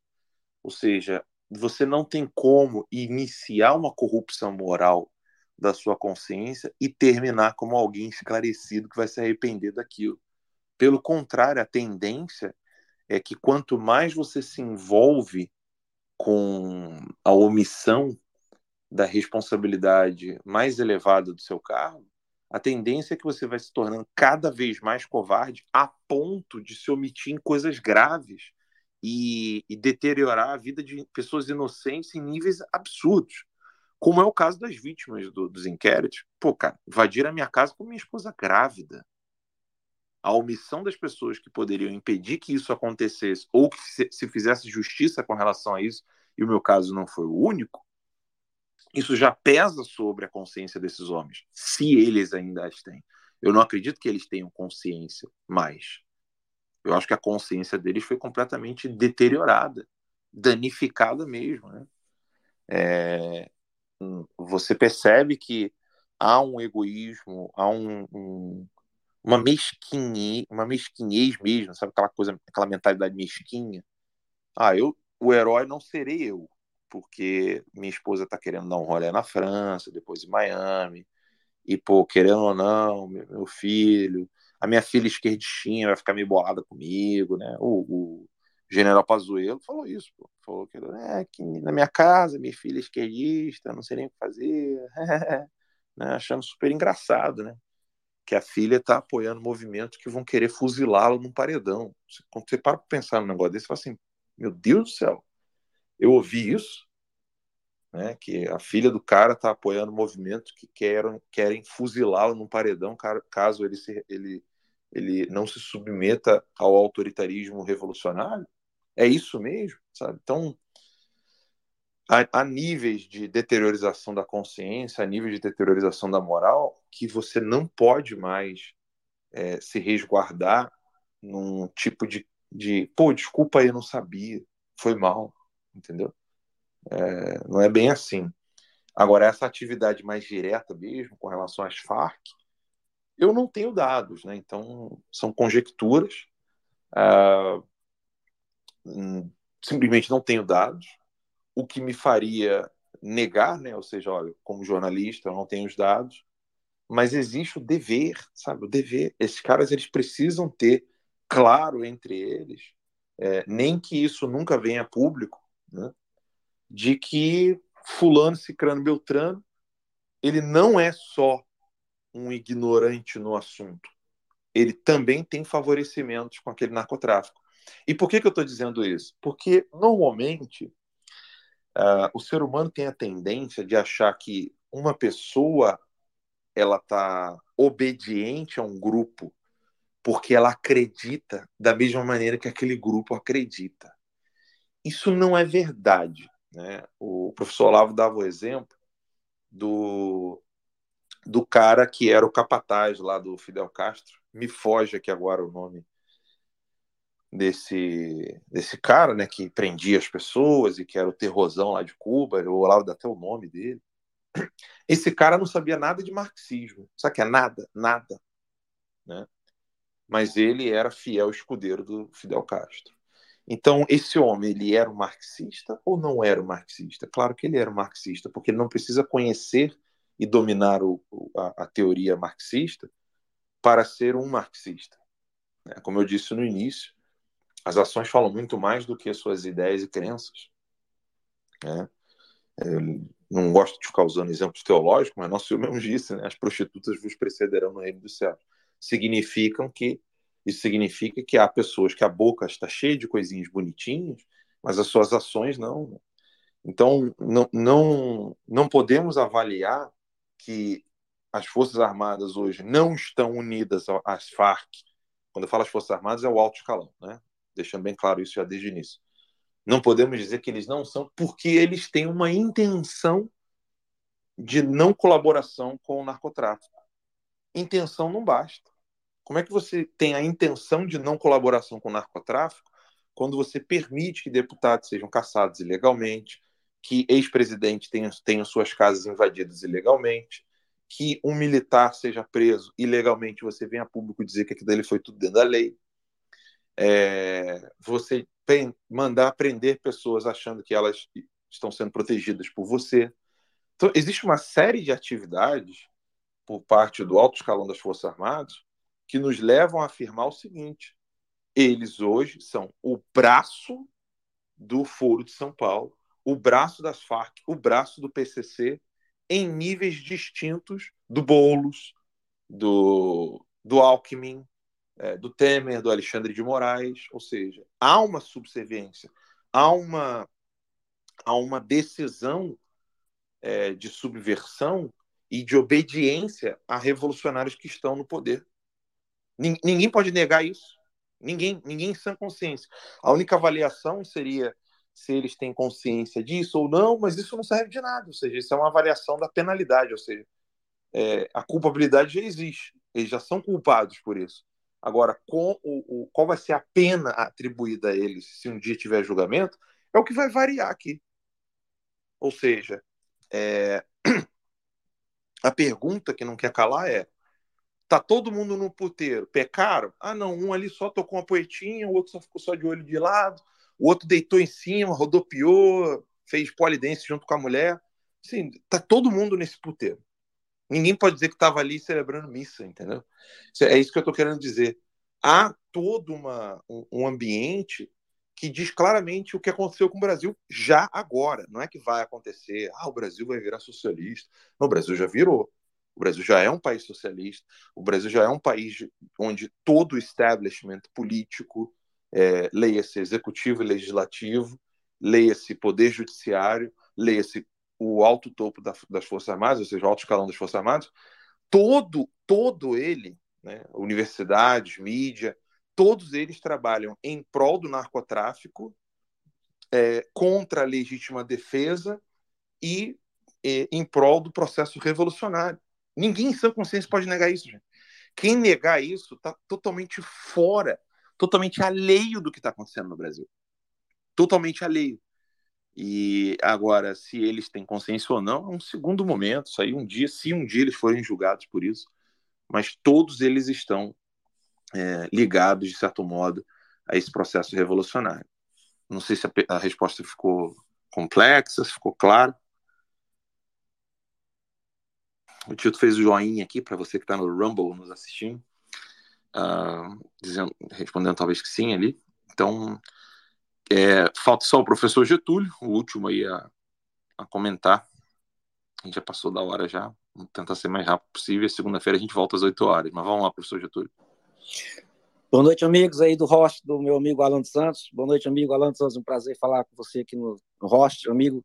A gente está sempre conversando lá no grupo, né? Já é, temos ali o, uma relação de amizade ali no grupo, então queria só deixar uma mensagem de otimismo, de confiança aí para os amigos, que a batalha não pode parar, então a guerra continua e a guerra ela é perdida porque ainda existe, né? Nós não podemos desistir do Brasil de jeito nenhum. Então, é, mas eu quero dizer também para vocês que o Brasil ele tem a história é feita de ondas e o Brasil, nós temos aí uma, as nossas ondas né, de construtoras históricas é de aproximadamente 20 anos, 30 anos, né? Então, se a gente for avaliar aí a história da República, por exemplo, a República a oligárquica até os anos 30 de Getúlio Vargas, nós temos ali os 30 anos, não é isso? A, a era Vargas de 30 até 64, outra conjuntura.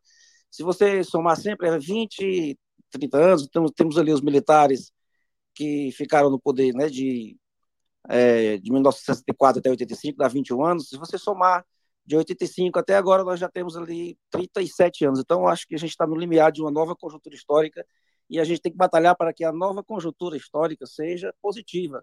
Né? Nós já tivemos melhorias, tivemos aí já bastante processo de desestatização da economia, tivemos é, melhoria. O advento da internet também trouxe a direita, né? nós temos a possibilidade de nos unirmos aqui. Então, quero só dizer para os amigos que estamos juntos nessa batalha.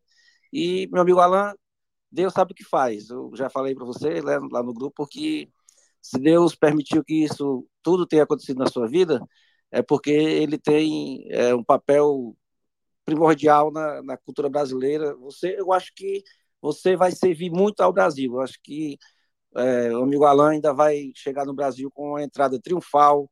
O Terça Livre ainda será um dos principais canais de comunicação. Eu acho que o Terça Livre ainda será o mainstream da nova conjuntura brasileira.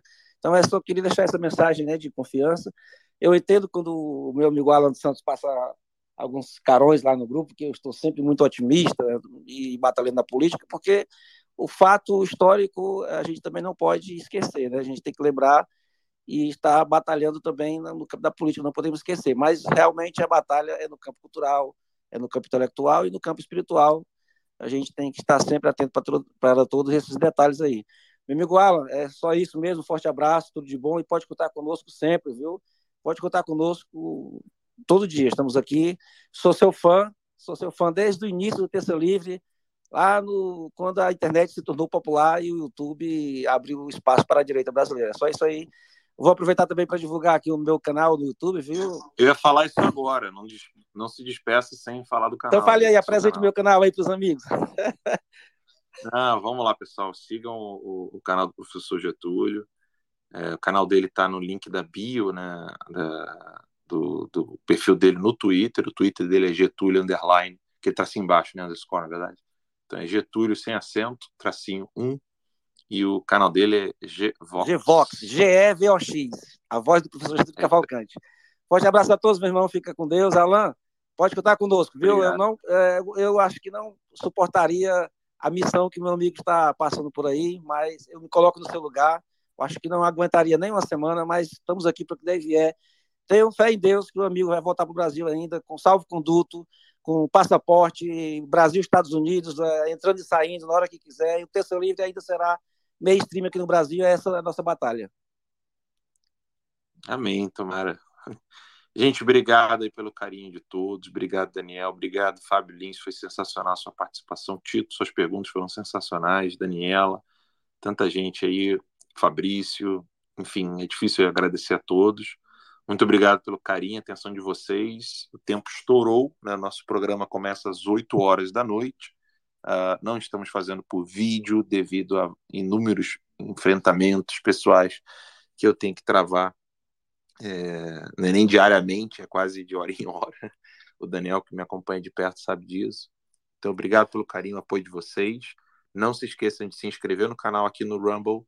É, se inscreve rumble.com barra canal Terca Livre você que está ouvindo o programa pelo Spotify do Terça Livre, né, do Guerra de Informação, nós estamos aqui também no Spotify, Guerra de Informação, o nosso programa, o programa do Terça Livre, no Spotify.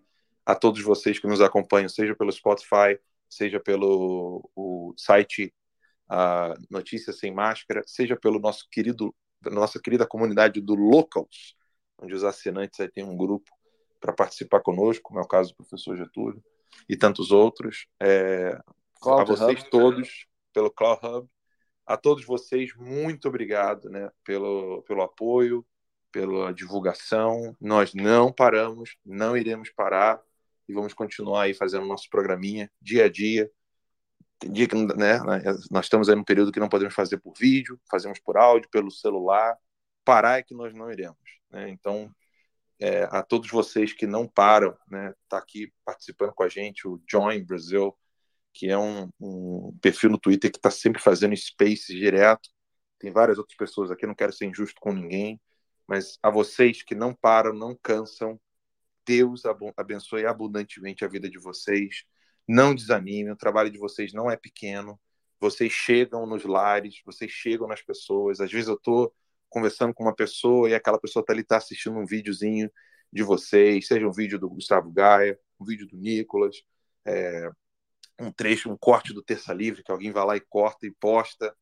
É, é uma alegria enorme, né? Foi que nem aconteceu é, no domingo do Dia das Mães. Eu estava com uma pessoa muito querida, não era minha mamãe, é, mas uma pessoa que eu amo muito, estava comigo ali no restaurante, a gente né, dando um pouquinho de alegria. É, e a pessoa chegou perto de mim e falou assim: Você é quem eu estou pensando? Aí você fica naquela assim: o cara vai me matar ou vai me cumprimentar? Né? Porque eu vivo uma um, vida de terror mesmo, nunca você sabe se está diante de um inimigo ou alguém que está junto contigo ali, um patriota. Eu falei assim: olha, depende, se você odeia os comunistas, eu sou, eu sou essa pessoa mesmo. O cara deu uma risada, ah, o seu Alan e tal. Então, a todos vocês, né, obrigado pelo carinho, pela, né, pela divulgação nós não iremos parar. Né? Força, Deus abençoe a todos. A gente está terminando nosso programa Guerra de Informação. São 9 horas e 51 minutos aqui na Flórida, na Virgínia também, onde está o Daniel. São 10 horas e 51 minutos, quase 11 horas. Né? O, é o famoso sextou, sextou de vez. Deus abençoe. Até a próxima, se Deus quiser. Tchau, tchau, pessoal. Obrigado, Dan. Valeu, pessoal. Obrigado, Alan. Prazer sempre estar aqui, viu? Boa noite para todo mundo aí. Vamos nessa.